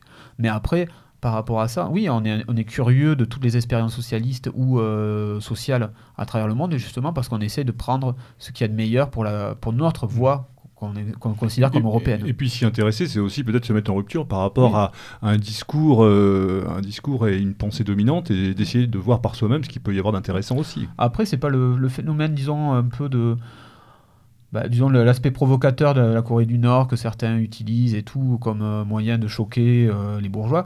Bon, c'est sûr que ça peut être intéressant deux minutes pour rigoler, mais après c'est vrai que l'expérience nord-coréenne pour le coup est intéressante parce qu'on voit vraiment se mettre comment on voit surtout euh, dans la brochure de Dany comment s'est mis en place cette, ce courant et on constate qu'il est très adapté à la mentalité coréenne et surtout euh, justement euh, aussi par rapport à la Chine comment le à travers justement le, communisme et son adaptation au modèle chinois on peut voir que des, les formes traditionnelles des fois ressurgissent dans des courants euh, qui pour le coup sont très modernes c'est-à-dire, c'est le cas pour le modèle chinois, tu veux dire? Oui, parce que par exemple, bon, on a beaucoup insisté sur le lien, par exemple, que, la pensée de Mao avait avec euh, la pensée classique chinoise philosophique. On peut aussi citer, par exemple, dans le cas nord-coréen, tous les petits clins d'œil euh, aux anciennes euh, comment dire, monarchies. nord-coréennes, pardon, pas nord-coréennes pour le coup, mais disons qu'il y a quand même toujours cette idée que l'âme d'un peuple quand même ressurgit dans le modèle qui, qui, qui, incarne à un moment donné sa pleine, euh, comment dire, sa pleine puissance. Quoi. Oui, puis il y a plein d'anecdotes. C'est vrai que je pense par exemple au fait que le, le Parti communiste chinois s'est très bien implanté euh, dans des zones où euh, traditionnellement le, rouge, par exemple, le drapeau rouge était utilisé comme, comme signe de reconnaissance. Je pense en particulier aux, luttes de, paysans chinois à la fin du 19e siècle, donc avant que le Parti communiste chinois n'existe. Et en fait, du coup, lorsque le Parti communiste chinois est arrivé avec son drapeau rouge, il y a des communautés entières qui ont adhéré, pas sur le projet communiste, mais parce qu'à un moment, il reprenait en fait des, des codes ou des signes qui étaient des codes et des signes traditionnels. Euh, je pense que par rapport à ça, il faut avoir une curiosité justement pour euh, des courants de pensée qui ne sont pas forcément euh, les nôtres, mais qui peuvent avoir des éléments justement pour ben, justement pour nous titiller aussi l'esprit, dans le sens que je pense qu'on on peut se permettre de, ben, de, faire des articles sur euh, certains sujets sans forcément adhérer. de la même manière qu'on peut aussi, on peut aussi s'inspirer d'expériences particulières qui ont pu avoir lieu dans des pays qui ne sont pas spécialement euh, proches euh, politiquement. Je veux dire, que ce soit à Cuba, que ce soit ailleurs, ou des expériences sociales, des initiatives particulières qui peuvent être aussi intéressantes. Oui, parce que par exemple, je pense qu'on peut, on avait fait des dossiers souvent sur l'Amérique du Sud, mais c'est vrai, c'est des contextes qui sont très différents des nôtres, mais euh, il y a beaucoup d'éléments qui convergent. Quoi. Les liens entre lutte de libération nationale, par exemple, et les causes de sociales sont, sont, sont évidentes. Mmh. Et après, on, même, on avait fait un dossier, par exemple, sur la spiritualité, où on avait évoqué, par exemple, la théologie de la libération. Le sentier lumineux et gens comme ça. Mmh. Et c'était assez intéressant. Bon, par exemple, le sentier lumineux, c'est, pas, c'est vraiment pas un mouvement qu'on soutiendrait. Et mmh. que... Mais l'idée de s'intéresser un peu à comment se mettre en place les idées, les idées en action, c'est ça qui est intéressant, dans le sens que, à l'heure actuelle, on a besoin aussi de voir, ben, de tester des modèles et de voir ce que, des exemples de, ou de réussite ou d'échec et d'en tirer des leçons. Parce que mm. aussi les échecs, des fois, donnent beaucoup de, leçons et surtout de choses à éviter. Est-ce que le danger, c'est pas justement que l'idéologie, arrivée à un certain niveau, ne coupe euh, le militant de ses racines réelles au profit d'une idéologie, d'un endoctrinement qui, euh, euh, qui comment dirais-je, où la fin justifie les moyens? Justement, nous, notre point de vue, c'est que la fin ne justifie pas les moyens. C'est-à-dire mm-hmm. que les idées sont importantes, mais les valeurs qu'elles euh, incarnent sont aussi plus importantes des fois même. Dans le sens que on a dans le journal par exemple une démarche très hum, comment dire très communautaire et on ne veut surtout pas reproduire certaines choses qu'on a pu voir dans d'autres organisations qu'on a traversées ou groupes. Et surtout, on n'a pas envie que, euh, voilà, quoi, que ces problèmes-là reviennent, justement parce qu'on on sait que, par exemple, l'incarnation autour du chef et tout ça, c'est néfaste. C'est pour ça qu'on a une, grande méfiance par rapport à tout ce qui est euh, buzz, euh, mmh. mise en avant de, de personnes. Et c'est vrai que cela fait aussi que notre, des fois, notre notre démarche n'est pas trop, trop bien comprise parce que comme on n'arrive pas à nous identifier en tant qu'individu, c'est pour ça qu'on par exemple on a, beaucoup insisté au départ et toujours d'ailleurs sur la réflexion collective, l'idée que il n'y avait pas de, porte-parole du journal. En vérité, il n'y a qu'une communauté qui s'exprime.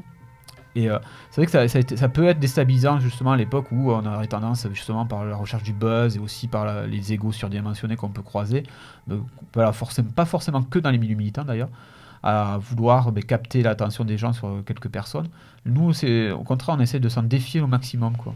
Et, alors, euh, peut-être pour me, faire, pour me faire euh, un peu l'avocat du diable, euh, l'utilisation d'un certain verbiage, j'emploie le terme à dessein, propre à gauche révolutionnaire, au socialisme révolutionnaire, à, euh, comme des termes comme euh, la lutte des classes, la dictature du prolétariat. Est-ce que ce sont encore des choses qu'on peut entendre? Parce que je me rappelle d'une émission qui avait eu lieu ici il y a quelques années, c'était des choses euh, qui pour toi avaient, avaient, avaient encore cours, et, alors qu'aujourd'hui c'est peut-être plus difficile d'employer ces mots-là, ou est-ce qu'il y a toujours une actualité? Non, disons que le, problème c'est que des fois on se heurte à, à la question que est-ce que les mots ont encore un sens par mhm. rapport au contexte actuel?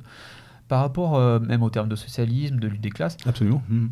L'idée a une actualité, le mot peut être pas adapté à la situation. Dans le sens que, par exemple, le, terme de lutte des classes, aujourd'hui, la lutte des classes, elle existe. Elle est évidente. Elle, est hmm. évidente et on sait qui la gagne. Mais juste de parler de lutte des classes, déjà, ça pose problème. Alors qu'on parle de quelque chose qui est évident et qui existe. Après, tu peux, si tu veux, euh, par rapport à ça, je, bah, si tu veux remplacer lutte des classes par lutte de la France périphérique, par exemple, c'est la, la même chose, c'est la même réalité.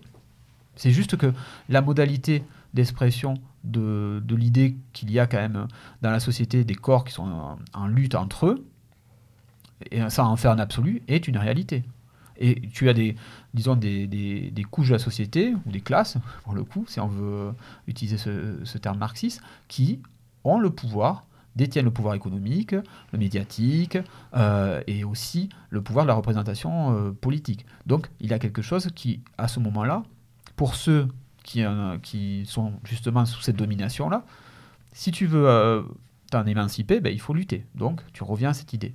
Après, la lutte des classes n'est pas et n'a jamais été un absolu, comment dire, dans le sens que cette opposition de classe, une fois qu'elle serait euh, résorbée justement par la victoire sur ce, modèle de société, elle, pourrait disparaître, dans le sens que les classes sociales, euh, on ne veut pas construire une énorme usine prison euh, à la place de la France. C'est pas notre but. Notre but, c'est justement de régénérer des, communautés locales, c'est de créer justement un espace où tu es la, la, reconnaissance de toutes les différences et de tous les aspects communautaires euh, enrichissant que tu peux avoir justement dans ces différences-là. Oui, je crois qu'il faut pas. Enfin, là-dessus, c'est un combat sur lequel il faut pas lâcher. Le, fait que les mots, les, mots ont un sens. Et euh, par exemple, il, serait quand même très intéressant de, regarder euh, comment le, terme capitalisme a, disparu peu à peu au profit du terme libéralisme, à partir en gros des années 80.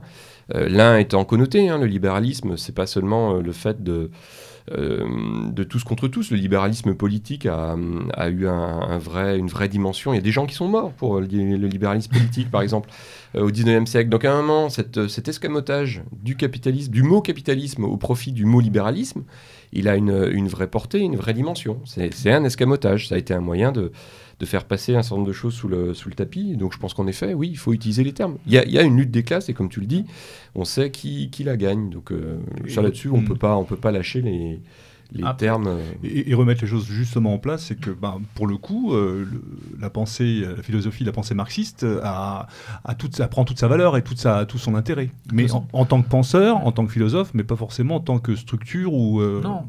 Après, le, par exemple, par rapport à la lutte des classes, tu l'as vu euh, de façon tangible euh, revenir euh, de façon médiatique pendant l'élection présidentielle.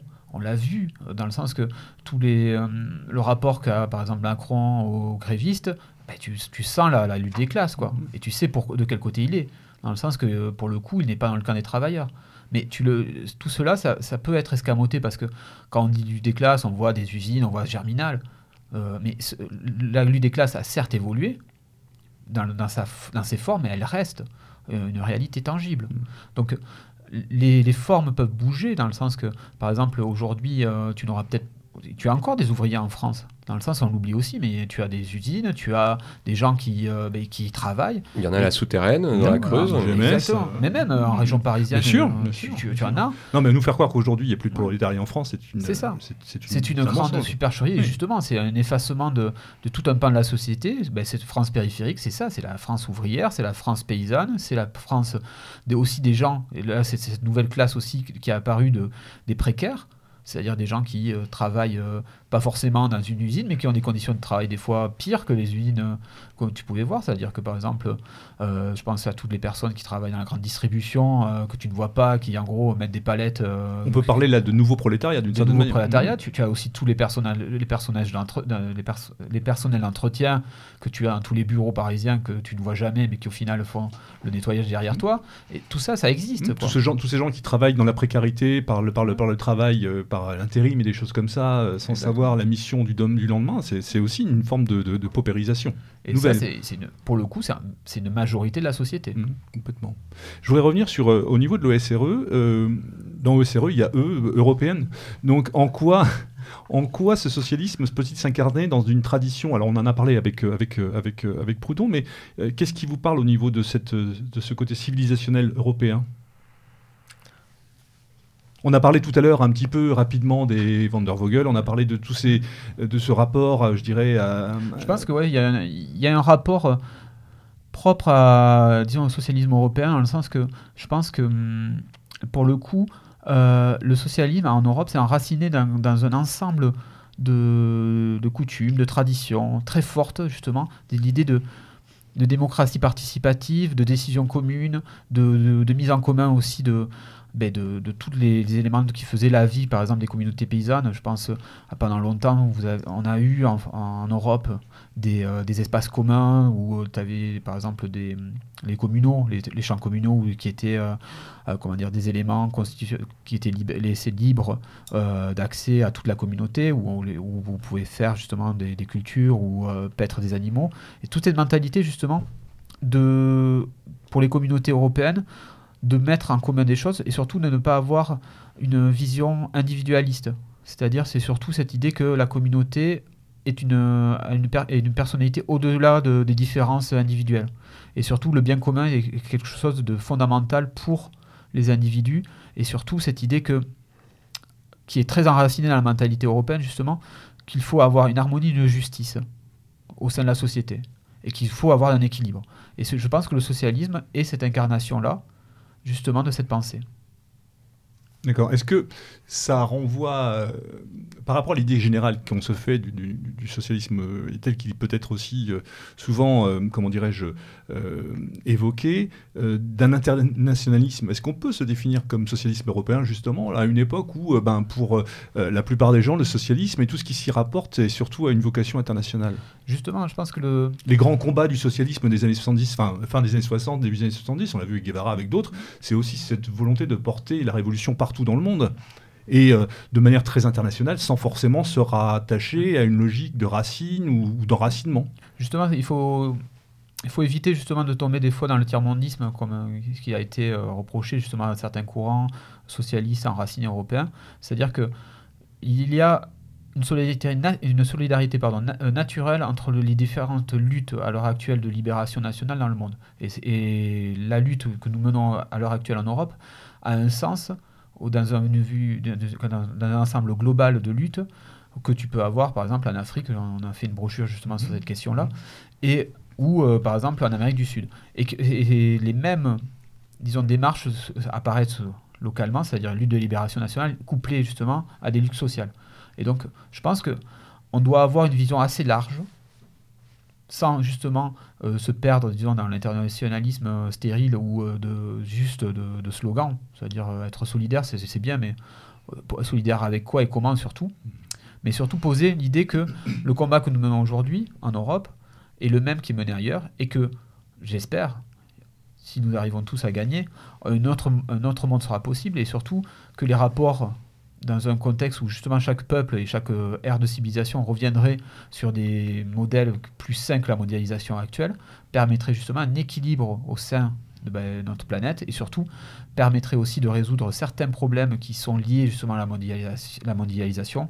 Je pense par exemple à la question migratoire, à de façon justement concrète et pour une fois pas fantasmagorique. Mm-hmm.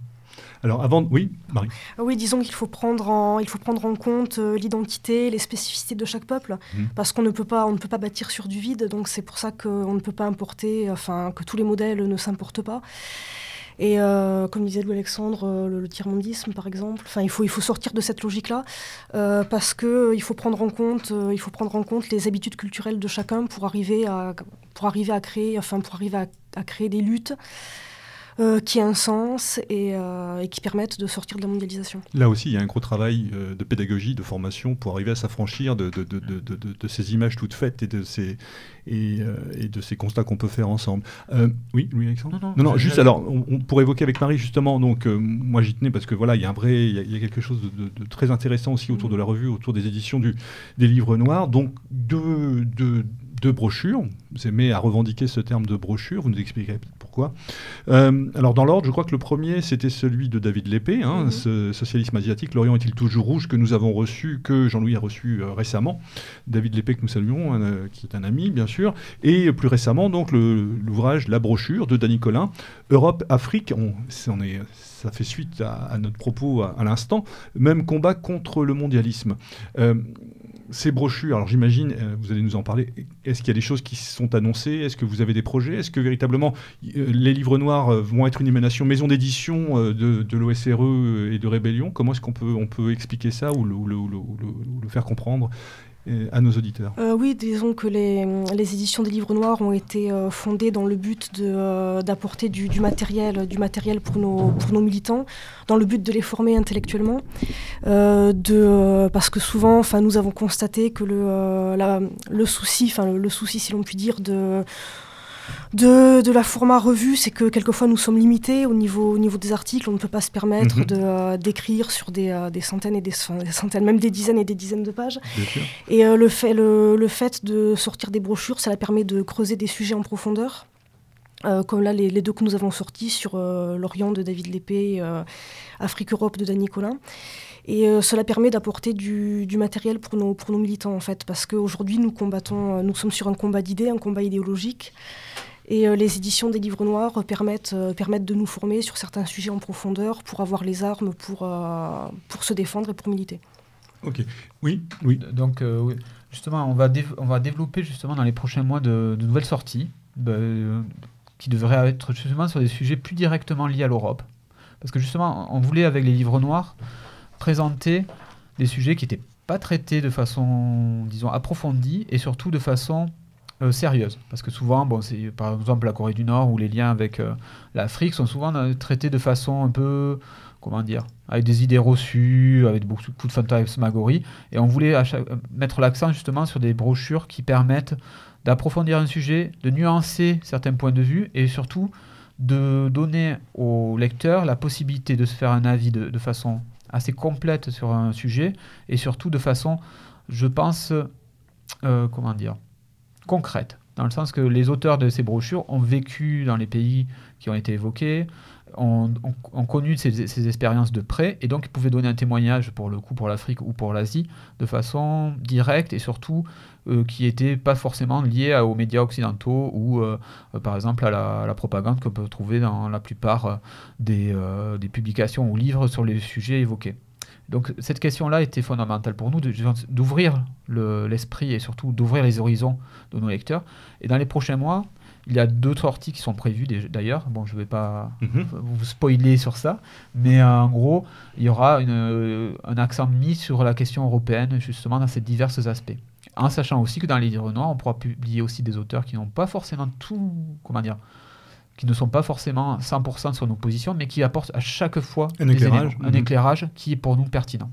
D'accord. Donc on sera toujours sous la forme de brochures, sur le même principe. Pour les livres noirs n'ont pas vocation à être une maison d'édition euh, de romans ou de choses comme ça ou... Non, disons que les livres noirs sont surtout n'ont pas vocation d'être une maison d'édition classique, dans le sens que on pourra peut-être un jour évoquer euh, le, passage justement des, publications plus épaisses, euh, vraiment en format livre, mais pour l'instant, on veut justement avoir, comme la revue à l'époque, euh, et toujours d'ailleurs, cette espèce d'esprit un peu ben, do yourself, quoi, et aussi surtout cette idée de, de produire ben, un contenu alternatif sur une forme alternative.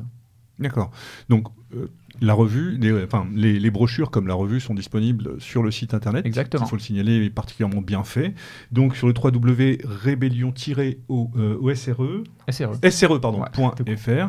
Là, effectivement, on peut trouver euh, l'abonnement pour les revues. On, en reparlera à la fin de notre émission. Et donc ces brochures. Euh, je voudrais revenir sur la revue à proprement parler, sur le dernier numéro en, en l'occurrence. On y retrouve un article assez intéressant, enfin particulièrement intéressant sur les lobbies pharmaceutiques. C'est d'actualité. Et je crois qu'il est important d'en parler parce que euh, on est en plein dedans, à une époque où beaucoup de choses sont remises en question de ce point de vue-là, et on voit à quel point la tromperie des grands laboratoires peut être importante. Vous avez dans la revue euh, eu euh, euh, ce mérite, ce courage, enfin ce courage, le mérite d'apporter votre vision des choses. On peut peut-être en dire deux mots. Et justement, je voulais au passage saluer la camarade qui avait rédigé cet article, parce que justement, elle est venue nous proposer cet article à Toulouse, c'est une camarade toulousaine. Et donc, au départ, c'est vrai que je me suis dit, pourquoi pas parce que c'est vrai que c'est un sujet qui n'est pas évoqué, la question des, vaccins et euh, des produits euh, liés à l'industrie pharmaceutique. Et justement, elle a traité d'une façon très cohérente et surtout, elle a resitué cette question-là dans la, logique plus globale du système capitaliste. C'est-à-dire qu'on est face à une industrie qui a vocation à faire de l'argent sur le dos des gens et souvent, on, on, oublie que derrière les vaccins, certes, il y a des effets négatifs qui peuvent apparaître, mais aussi on se rend compte que il y a aussi ben, des intérêts énormes et des lobbies euh, qui, savent justement utiliser leur puissance euh, financière pour faire euh, changer les gouvernements d'avis sur des questions qui sont d'intérêt généraux. Donc cette question-là était fondamentale. Elle a déjà provoqué une grande, un grand débat. Je n'allais pas dire une polémique, mais dans le sens que à Toulouse, nous avons souvent des rendez-vous avec des lecteurs ou des gens qui sont proches qu'on a pour euh, justement discuter du contenu du journal. Et on s'est rendu compte que la question des vaccins était quelque chose qui était très, comment dire, très polémique et surtout qui pouvait donner lieu à des, lieu à des discussions qui étaient quand même assez, euh, pas, quoi, pas des empoignements, mais quand même qui était quand même pas loin. Pas loin. Mmh, mmh, mmh. Et c'est vrai que en y regardant de plus près, l'article est bien parce que d'une façon très, comment dire, très synthétique, il donne les enjeux de façon très claire. Et là, pour le coup, ben, les enjeux, euh, c'est aussi cet enjeu global de savoir est-ce que le système est là pour notre bien ou pas? Et euh, je pense qu'on peut répondre que non. Et que je, pense que l'article justement pose ce problème de manière très très claire. Et au-delà même des vaccins, dans le sens que c'est ce sont les politiques de santé, de santé publique, manière de santé publique, au travers de l'action de ces de ces lobbies mm. et de ces grands groupes pharmaceutiques. Et aussi, on voit comment le système peut aussi produire un discours pour euh, valider des choses qui, qui sont comment dire qui ne sont pas fondées ou qui peuvent avoir qui peuvent donner lieu à des débats. Et comment le système clôt un débat en disant que en gros les personnes qui peuvent, être, euh, qui peuvent craindre, par exemple, qu'il y ait des dérives, euh, soit en vérité ou des complotistes mhm. ou des gens. Euh, ça. En, dehors de la, de la, du, du, discours officiel, point de salut. Quoi. C'est exactement. Et c'est vrai que c'est fascinant de voir comment un, sujet peut donner lieu justement à, ben voilà, une, je dirais pas un endoctrinement, mais au moins une, vraiment une, à une lobotomisation des lobotomisation ou vraiment un contrôle de, le, comment dire, du par le cours discours officiel de ce qu'on doit avoir comme avis juste par rapport à cette question-là. Et bon, après, ça s'applique certes au vaccin, mais à d'autres sujets encore plus sensibles. On va faire une, deuxième pause, puisque lui, Alexandre, euh, l'a demandé tout à l'heure. Euh, donc du même groupe, hein,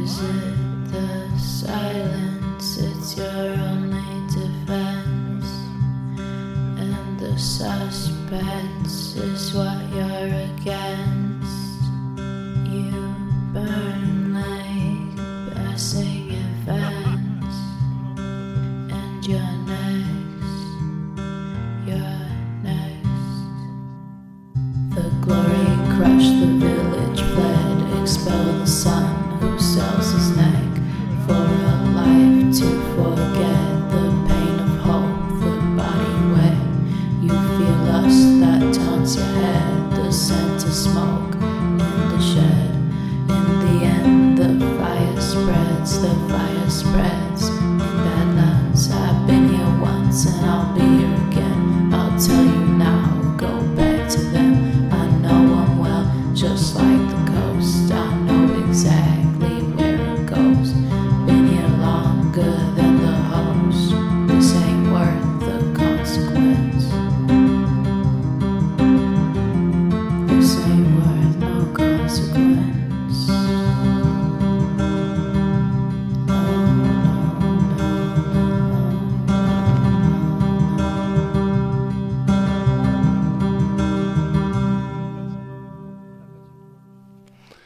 De retour sur Méridien Zéro pour évoquer ensemble, euh, avec nos camarades de la revue du Rébellion, euh, notamment le dernier numéro, mais également de manière plus générale, on l'a vu, euh, la pensée politique qui anime l'engagement euh, de, l'équipe de rébellion, tout simplement, je cherche mes mots, et de l'OSRE.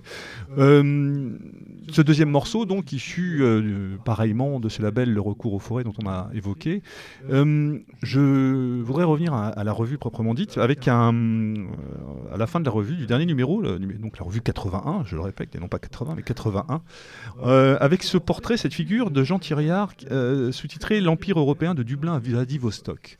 Alors, vaste programme. En quoi Jean Thiriard était quelqu'un qui vous attirait?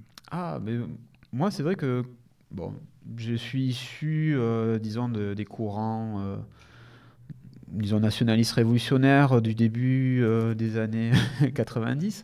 Donc forcément, j'ai un rapport à Thiriard qui est celui ben, d'un jeune qui avait découvert ses écrits et qui l'ont influencé, mais en même temps avec quand même beaucoup dès le départ de, recul par rapport à sa vision qui était quand même très très marquée par une, dimension totale, on dira, de, de l'Europe.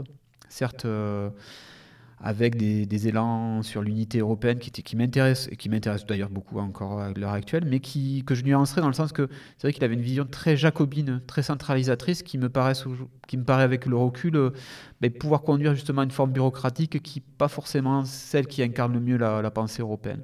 En sachant que Thiriard a eu des intuitions euh, importantes dès euh, les années 60 sur, l'unité des Européens et surtout sur cette vision ben, de lien avec l'espace russe, l'espace plus largement euh, ben, euh. Et justement, l'idée que par, euh, par cette unité des Européens, on pouvait incarner un contre-modèle au modèle américain de domination mondiale. Et surtout l'idée aussi de sortir à l'époque bon, de la guerre froide et de la séparation de, de l'Europe en deux, par cette idée qu'il y avait justement une unité continentale possible entre les Européens. Alors, on l'a vu, donc Thiriard, effectivement, de ce point de vue-là, est quelqu'un euh, qui vous est cher. C'est quelque chose qui revient un petit peu, qui est revenu assez régulièrement dans la revue. Euh, il y avait eu des articles, notamment autour de l'eurasisme, euh, à la fois sur la pensée politique, mais aussi tout le, contexte culturel autour de l'eurasisme qui, qui, a été, je dirais, peut-être pas une pierre d'achoppement, mais en tout cas quelque chose d'important pour la revue. Oui, disons qu'on a été, et on l'est toujours d'ailleurs, très attentif à tout ce qui est produit par le courant eurasiste, parce que justement, le courant eurasiste a proposé, euh, par surtout par, grâce à la figure d'Alexandre Douguin, mhm. un modèle qui est à la fois métapolitique, mais pratique aussi, dans le sens que euh, le courant eurasiste produit une pensée qui lui est propre, qui est très riche, qui, mais qui aussi peut toucher des aspects très concrets comme l'art, aussi, que, aussi bien que la politique. Oui, c'est quelque chose de très global. Voilà, et c'est mhm. cette idée-là justement de produire une, une pensée politique qui d'une richesse importante et qui surtout est, source, ben est stimulante, quoi, dans le sens que on, le voit avec les artistes euh, racistes qui interviennent aussi bien dans les domaines de l'art ou euh, pictural que euh, dans, la, dans, le domaine musical. Il y a vraiment une volonté de produire une, imagerie, oui, une imagerie raciste, c'est-à-dire vraiment des mythes mobilisateurs, une conception très euh, dynamique et futuriste, mais en même temps très enraciné dans la culture européenne. Et c'est vrai que cet aspect-là, on l'avait un peu oublié en Europe de l'Ouest. Il y a eu des expériences il y a quelques années, justement, autour de la musique industrielle euh, et aussi la musique folk. Mais au final, ce retour euh, qu'a fait l'eurasisme à la créativité artistique et aussi à un contenu politique constructif, ben, ça, pour le coup, ça réveille, ça donne envie de faire aussi quelque chose d'équivalent pour à notre, à notre niveau européen. Quoi. Parce qu'il peut y avoir une corrélation justement à notre niveau européen occidental parlant avec le racisme. Est-ce que le racisme justement nous parle à nous en tant que Français, en tout cas Européens de l'Ouest? Oui, parce que le racisme pose certains parce qu'il y a peut-être aussi une spécificité ah propre à la Russie, euh, de, après on peut, oui. d'identité, de culture, de choses comme ça qui nous parlent pas à nous, mais de manière très lointaine. Oui, non, sincèrement, je pense que c'est un faux débat qui a eu qui a eu lieu il y a quelques années par rapport à ça. Est-ce que le, la Russie est européenne ou pas? La Russie a une partie européenne très forte, mais c'est surtout que par rapport à sa construction, c'est surtout euh, l'idée d'un empire. Donc forcément, cette idée impériale est pour le coup, comment dire, un ciment fort pour l'unité de diverses cultures et dont la, cette, euh, comment dire, cette tradition impériale a été transmise à l'eurasisme justement dans, sa, dans, les aspects les plus intéressants, dans le sens que justement ils essayaient de faire vivre des, des, des, structures différentes, des cultures différentes dans un même cadre de façon harmonieuse. Mhm. Et donc euh, certes c'est un modèle idéalisé, on peut pas... On est d'accord, mais ça, oui, oui, on n'a pas encore vu l'application que pourrait avoir vraiment l'eurasisme de, au point de vue social et surtout géopolitique. Quoique, quoi, disons plutôt, on voit quand même plus la l'application sociale, quoi, pardon, géopolitique de l'eurasisme que sa version sociale, mais dans le sens que certains éléments la, disons, des positionnements eurasistes sont repris par euh, la Russie actuelle pour justement mettre en avant l'idée d'un monde multipolaire, qui est un des fondements de la pensée eurasiste. Mais on peut se dire que justement, comme on disait précédemment par rapport aux influences que peuvent avoir des expériences extérieures euh, à l'Europe sur notre définition de, disons, de notre propre programme pour euh, notre continent, le racisme apporte justement ces éléments parce qu'il y a justement des soucis communs par rapport à l'idée justement de communauté, comment on peut articuler les libertés locales avec une idée plus large, impériale, justement de puissance qui permettent justement de garantir justement aux communautés de leur indépendance et aussi qui garantissent le, fait qu'il n'y ait pas de puissance étrangère qui intervienne dans, la zone de civilisation que l'on décide de, défendre. Ça, c'est pas propre à le racisme, mais justement, est-ce qu'il n'y a pas un paradoxe justement avec le racisme? Euh, Nous qui pouvons revendiquer euh, une rupture, euh, enfin une volonté de maintenir d'un point de vue civilisationnel cette rupture entre, entre l'Est et l'Ouest de manière à affirmer ce que, que d'aucuns à une époque ont appelé une forme de troisième voie. Le terme n'est peut-être pas très juste, mais en tout cas, il avait été utilisé comme tel à l'époque comme une logique purement européenne de dépassement, en tout cas d'affranchissement de, ces rivalités entre blocs ou de choses comme ça. Disons que le problème par rapport à ça, c'est que je pense que l'Europe en tant que telle a, pour le coup, à l'heure actuelle, il faut partir de la, réalité de mhm. notre position qui est d'être en gros soumise au modèle euh, dominant euh, mondialiste et surtout d'être un des, pour nos élites en tout cas, de participer à ce modèle. Donc à un moment donné, il faut savoir comment faire pour redevenir indépendant et déjà repartir du principe même de souveraineté pour euh, notre continent. Donc cela passe obligatoirement par des alliances. Et c'est vrai que la Russie à l'heure actuelle représente la puissance qui peut permettre justement d'avoir, de contrebalancer de façon concrète la domination occidentaliste. Et donc c'est sûr qu'avec la Russie, nous avons des convergences d'intérêts importants. En sachant que convergence d'intérêts ne veut pas dire d'être fanatiquement euh, partisan d'un modèle ou, euh, ou poutinien, on dira, mhm. qui représente certes un, modèle, euh, disons, de, puissance intéressant pour l'Europe, mais qui est aussi bon, porteur de, beaucoup d'ambiguïté. Et d'ailleurs, euh, à la Rébellion, Rébellion, nous avons depuis plusieurs années critiqué le modèle de Poutine, justement par le biais, parce que nous avions des, rapports très concrets et très euh, suivis avec justement les, euh, les camarades russes euh, racistes, mais aussi les camarades du Parti national bolchevique de Limonov. Mhm. Et c'est vrai qu'on a toujours eu un regard critique par rapport à cette expérience. Donc mhm. nous savons aussi que, et d'ailleurs aussi bien Limonov que maintenant Prilipine ont des, des, points de vue critiques par rapport au système politique mis en place par Vladimir Poutine en Russie. Mais cela n'empêche pas que la Russie à l'heure actuelle est une force qui, agit plutôt favorablement aux intérêts d'une libération de l'Europe. Dans le sens que, je pourrais un parallèle avec la situation par exemple des Irlandais euh, au début du siècle, qui, soutenaient, qui ont plus ou moins soutenu, euh, disons, l'Allemagne impériale, ce n'était pas une reconnaissance des vertus, disons, du Kaiser, euh, qui, et surtout la volonté de, copier le modèle allemand en Irlande, mais c'est simplement, à un moment donné, quand tu as un adversaire en face de toi qui te domine et qui t'écrase, ces ennemis deviennent tes alliés. Mhm. Et c'est des, des de circonstances, ça peut arriver. Oui, ça peut être des alliés de circonstances. C'était la même chose pour la reconnaissance du, de, l'identité bretonne et l'indépendance de la Bretagne avec, euh, euh, dans, enfin, Après, dans les années 40. Exactement. Après, il faut éviter de tomber dans certains pièges justement de récupération et de garder son mhm. indépendance. Mais cela, garder son indépendance, c'est aussi pour ces mouvements de libération, cette capacité à s'affirmer et devenir des, des, forces concrètes.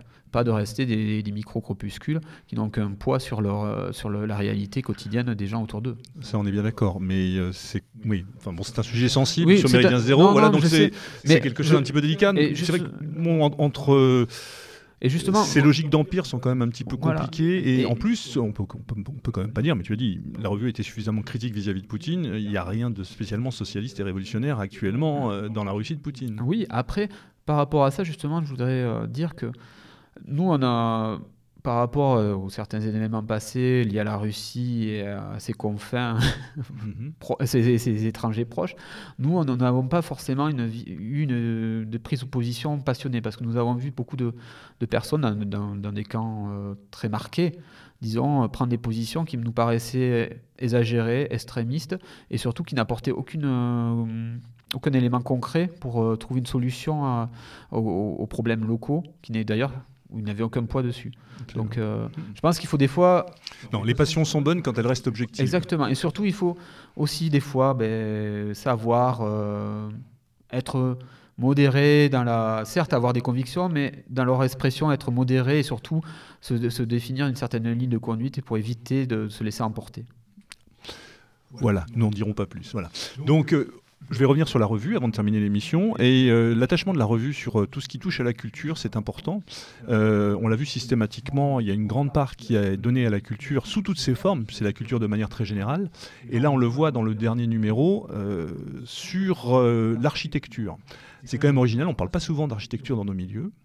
Et euh, j'ai trouvé ça très intéressant parce que ça pose, le, problème du vivre euh, de manière générale, du vivre ensemble. J'aime pas ce terme-là, c'est vraiment galvaudé de toute façon, mais de, la manière dont on peut euh, structurer nos ensembles de vie. Et en l'occurrence, là, on parle de brutalisme et de beauté brutale. En quoi, en quoi l'architecture peut être aussi un moyen de pression euh, là où on pourrait envisager ou imaginer un moyen de libération de l'individu, de l'accès à la propriété, le chez-soi, ainsi de suite. Là, votre, euh, comment est-ce que vous analysez ça, vous, dans votre article? Justement, le camarade qui a écrit l'article, d'ailleurs, qui, euh, pour le coup, est, très original dans sa, dans sa, démarche, était de montrer que il y a eu à un moment donné des tentatives de faire, bon, certes avec le recul peut-être un peu maladroite, de faire vivre les gens dans un espace urbain et surtout de, leur, de créer un environnement qui puisse être favorable à plein d'activités différentes, c'est-à-dire de vivre, de travailler mhm. et aussi de, des espaces de loisirs. C'est en gros toutes les expériences liées autour des écoles nées de, ben, de la démarche de, Corbusier, Corbusier. Et c'est sûr qu'avec le recul, on, connaît le problème qui, qui, sont nés, quoi, les problèmes qui sont, qui sont, nés des grands ensembles urbains, avec cette, ben, disons, ben, la ghettoisation des banlieues ça, c'est une réalité pratique. C'est une réalité pratique, mais disons que la, démarche intellectuelle qui était à l'origine de ces grands ensembles est des fois très pertinente dans l'idée justement de créer des environnements où les gens puissent se rencontrer, puissent avoir des interactions de façon ouverte et en même temps avoir des, toutes les communautés, de créer un lien dans des complexes urbains qui étaient justement construits pour accueillir des milliers de personnes.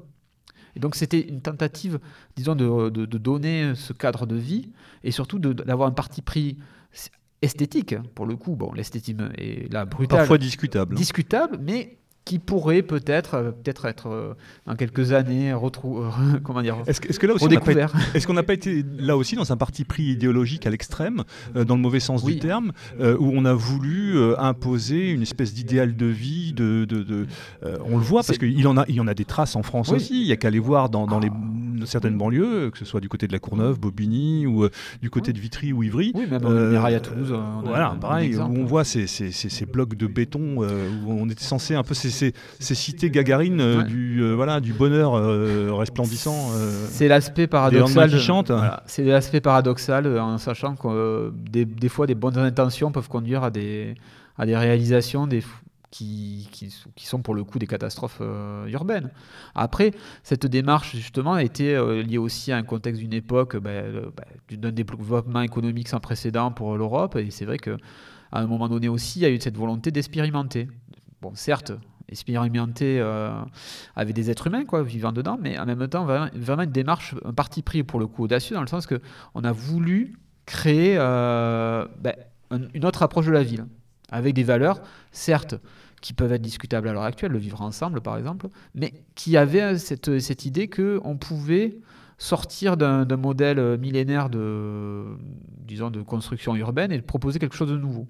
Certes, avec des, pour le coup, peut-être l'oubli que comment dire, que les, les, êtres humains sont faits pour vivre justement et dans un espace urbain et que c'est eux-mêmes qui se réapproprient cet espace, en bien ou en mal. Même si on le produit avec des intentions précises, ben, hein, ça, comment dire, les êtres humains euh, ben, prennent quelque chose et en forment souvent quelque chose autrement plus, comment dire, plus vivant que le projet initial. Quoi. Mhm. Mais est-ce que justement aujourd'hui, la vraie liberté ou la vraie euh, tentative de libéralisation de l'individu, c'est justement de, s'affranchir, ça ne serait pas de s'affranchir de l'urbain ah, Exactement. Mhm. Alors, c'est d'ailleurs un point de vue. L'urbain, lui, qui est une aliénation d'une certaine façon. On, en a parlé euh, tout à l'heure. Euh, Disons que l'aspect aliénant de la société s'incarne vraiment dans le modèle urbain. Mhm. C'est vrai que à l'heure actuelle, les, ben, les espaces urbains ben, sont le reflet de la société. Disons que pour le coup, souvent l'aspect intéressant de l'architecture, c'est que souvent ça reflète l'idéologie en pratique, dans le sens que l'aménagement des cadres urbains, ce pas, il n'y a pas de hasard, dans le sens qu'il y a toujours un projet sous-jacent. Et c'est vrai que dans l'aménagement dans urbain aujourd'hui, vous allez vous promener aux halles, dans les nouvelles halles, vous comprenez tout de suite que le, le but est vraiment économique. que les rapports. Le principe de concentration est un, problème, un, principe aliénant. Aliénant.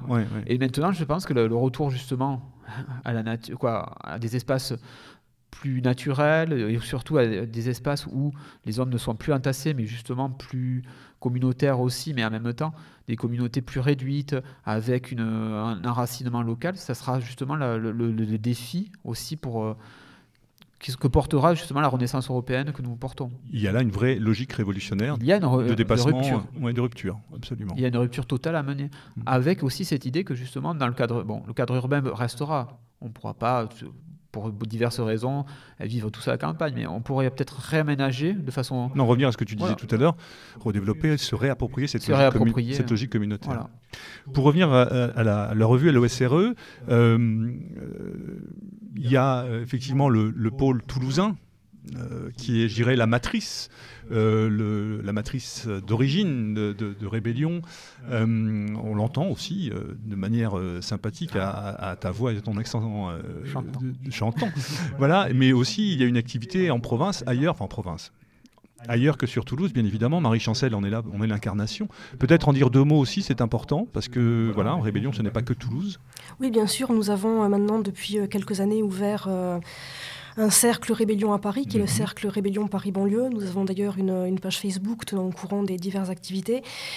Et euh, nous essayons de euh, rassembler, euh, de rassembler les gens qui veulent, qui se retrouvent dans nos idées, qui veulent s'engager, qui veulent faire progresser nos, nos idées. Nous essayons de leur proposer des différentes activités, comme des activités culturelles. Dernièrement, nous avons organisé une, visite culturelle dans les dans les faubourgs de Paris. Oui, voilà, dans les, dans les hauts lieux, les hauts lieux des luttes ouvrières et mhm. syndicales de, Paris du. Ça, c'est une initiative particulièrement intéressante et originale à noter, parce que ça sort des sentiers battus pour le coup aussi. C'est une manière de, rappeler ben, l'esprit communautaire, mais en tout cas de se retrouver entre soi et de, de s'attacher à, un patrimoine commun. Oui, tout à fait. C'est que euh, nous avons vraiment pour but de rassembler des, individus qui, euh, mais pas dans, pas, pas dans une logique sectaire ou quoi, mais de rassembler des individus pour euh, qui partagent la même démarche pour, euh, pour leur, proposer, leur proposer aussi des choses différentes que de ce qu'on peut connaître, leur proposer des choses pour les former, pour leur apprendre. C'était le but notamment de la sortie culturelle, c'était de mhm. faire découvrir un peu le patrimoine parisien, celui qu'on ne connaît pas forcément et de proposer voilà de proposer autre chose de proposer des, choses différentes pour ouvrir de, nouveaux horizons de toute façon on a bien compris au travers de cette émission en tout cas ça restera peut-être aussi le, message c'est que vous aujourd'hui sur Rébellion ben, vous accueillez des gens qui peuvent venir de cet espace de pensée, de liberté de pensée, euh, de gens, euh, il n'y a pas d'esprit sectaire ni de sectarisation. Au contraire, bien au contraire, il y a une logique de débat. Et c'est bien ce qu'il faut retenir de peut-être de cette émission, c'est qu'au travers de la revue, c'est cette logique de débat que vous avez à cœur de vouloir porter et animer. Et surtout que cet esprit commence un peu à faire tache d'huile dans le sens que euh, en plus de Toulouse et de Paris, par exemple, nous allons porter cette année à, comment dire, sur les fonds baptismaux à une section à Bordeaux. Donc, euh, la première initiative, justement, sera une conférence euh, sur mai 68, euh, inventaire avant liquidation, que nous allons faire avec François Bousquet sur place avec moi-même. Donc je vous invite, camarades bordelais, à nous rejoindre. Et aussi... En voisin toulousain. En voisin toulousain, voilà. Et nous aurons aussi cette volonté de continuer aussi sur Toulouse notre développement, en sachant que nous avons un certain dynamisme, et surtout dans cet esprit justement de... Même dans nos formes pratiques d'organisation sur Toulouse, par exemple, nous avons euh, donc des, ateliers, débats assez ouverts, donc euh, ouverts à tout le monde, mais aussi euh, on va essayer de mettre en place quelque chose qui nous tient à cœur, c'est-à-dire c'est la fabrique de l'autonomie. C'est-à-dire c'est notre idée, c'est de mettre comment dire, en commun les connaissances d'une personne sur un, point de vue pratique et concret. Ça peut être pour Là, pour le premier, ça sera sûrement sur euh, comment on fait un journal, qu'est-ce que ça implique, euh, comment on arrive euh, à chaque fois à sortir un numéro de rébellion. Mais le prochain pourrait être aussi sur des éléments de survie pratique en montagne, et ainsi de suite, mais de façon très pédagogique et surtout ouvert à tout le monde, dans le sens qu'on pour montrer que tout le monde peut faire quelque chose pour la cause. Et faire surtout des, choses concrètes de leur, sans en avoir forcément de connaissances très approfondies, mais que beaucoup de choses qu'on n'en fait pas, au final, on, pourrait, on est tout à fait capable de les faire, mais simplement il faut avoir la volonté de le faire et aussi avoir quelques éléments techniques. Mhm. Justement, cette idée de mutualisation est concrètement appliquée là, c'est-à-dire que certaines personnes peuvent transmettre leurs euh, connaissances sur des points très très précis. Et justement, ces connaissances pratiques peuvent être après être diffusées dans le, dans le réseau quoi, ou dans, le, dans les groupes affinitaires, par, justement par, par imprégnation après. Je crois que l'idée de réseau, justement, est tout à fait à propos. Mm. Et elle a tout à fait son rôle à jouer en l'occurrence. En sachant que le réseau ne doit pas être une, comment dire, un regroupement de structures euh, disons, éphémère, mais vraiment quelque chose qu'on crée sur le long terme. Bah, je crois que Rébellion s'inscrit complètement dans cette logique-là, parce que c'est, comme tu l'as dit, vous l'avez dit en début d'émission, 20 euh, années d'existence, c'est quand, même, euh, c'est quand même pas rien, et, et c'est sur la durée qu'un vrai travail peut, se mettre en place et peut aboutir. Il n'y en a pas d'autre. Comme le vôtre avec euh, Méridien Zéro d'ailleurs. On s'y emploie. Voilà, mais il me reste à vous remercier pour votre visite et euh, ce moment passionnant de discussion et de présentation donc, de l'OSRE et euh, de la revue Rébellion et également des éditions du Livre Noir. Alors, moi, je voudrais juste rappeler quelques petites choses pour pouvoir vous contacter. Donc, déjà, un site internet, on l'a dit, hein, 3W, et là, je ne vais pas me planter, Rébellion. non, bah si, non, c'est ça, rébellion-sre.fr, une page Facebook, bien sûr, comme il se doit, Également, euh, un compte Twitter, c'est important parce que ça fait partie aussi des moyens, voilà, et non pas des fins, mais des moyens. Euh, donc, euh, la revue Rbellion, tout attaché, pour le, je crois que c'est ça, un compte Twitter, il me semble bien. Et puis, le site internet qui se suffit donc à lui-même, je dirais, puisque vous y retrouvez l'essentiel des articles, enfin des articles en, pas, pas, forcément détaillés, mais de, des références et des activités qui sont liées à la revue et au mouvement. En sachant que sur le site internet aussi, on met beaucoup de. Depuis quelques années, là d'ailleurs, on, a développé des petits billets, quoi, plus courts que des articles, sur des, ou des recensions de livres, euh, ou des questions d'actualité. En sachant qu'on veut. Là, c'est plutôt un travail de.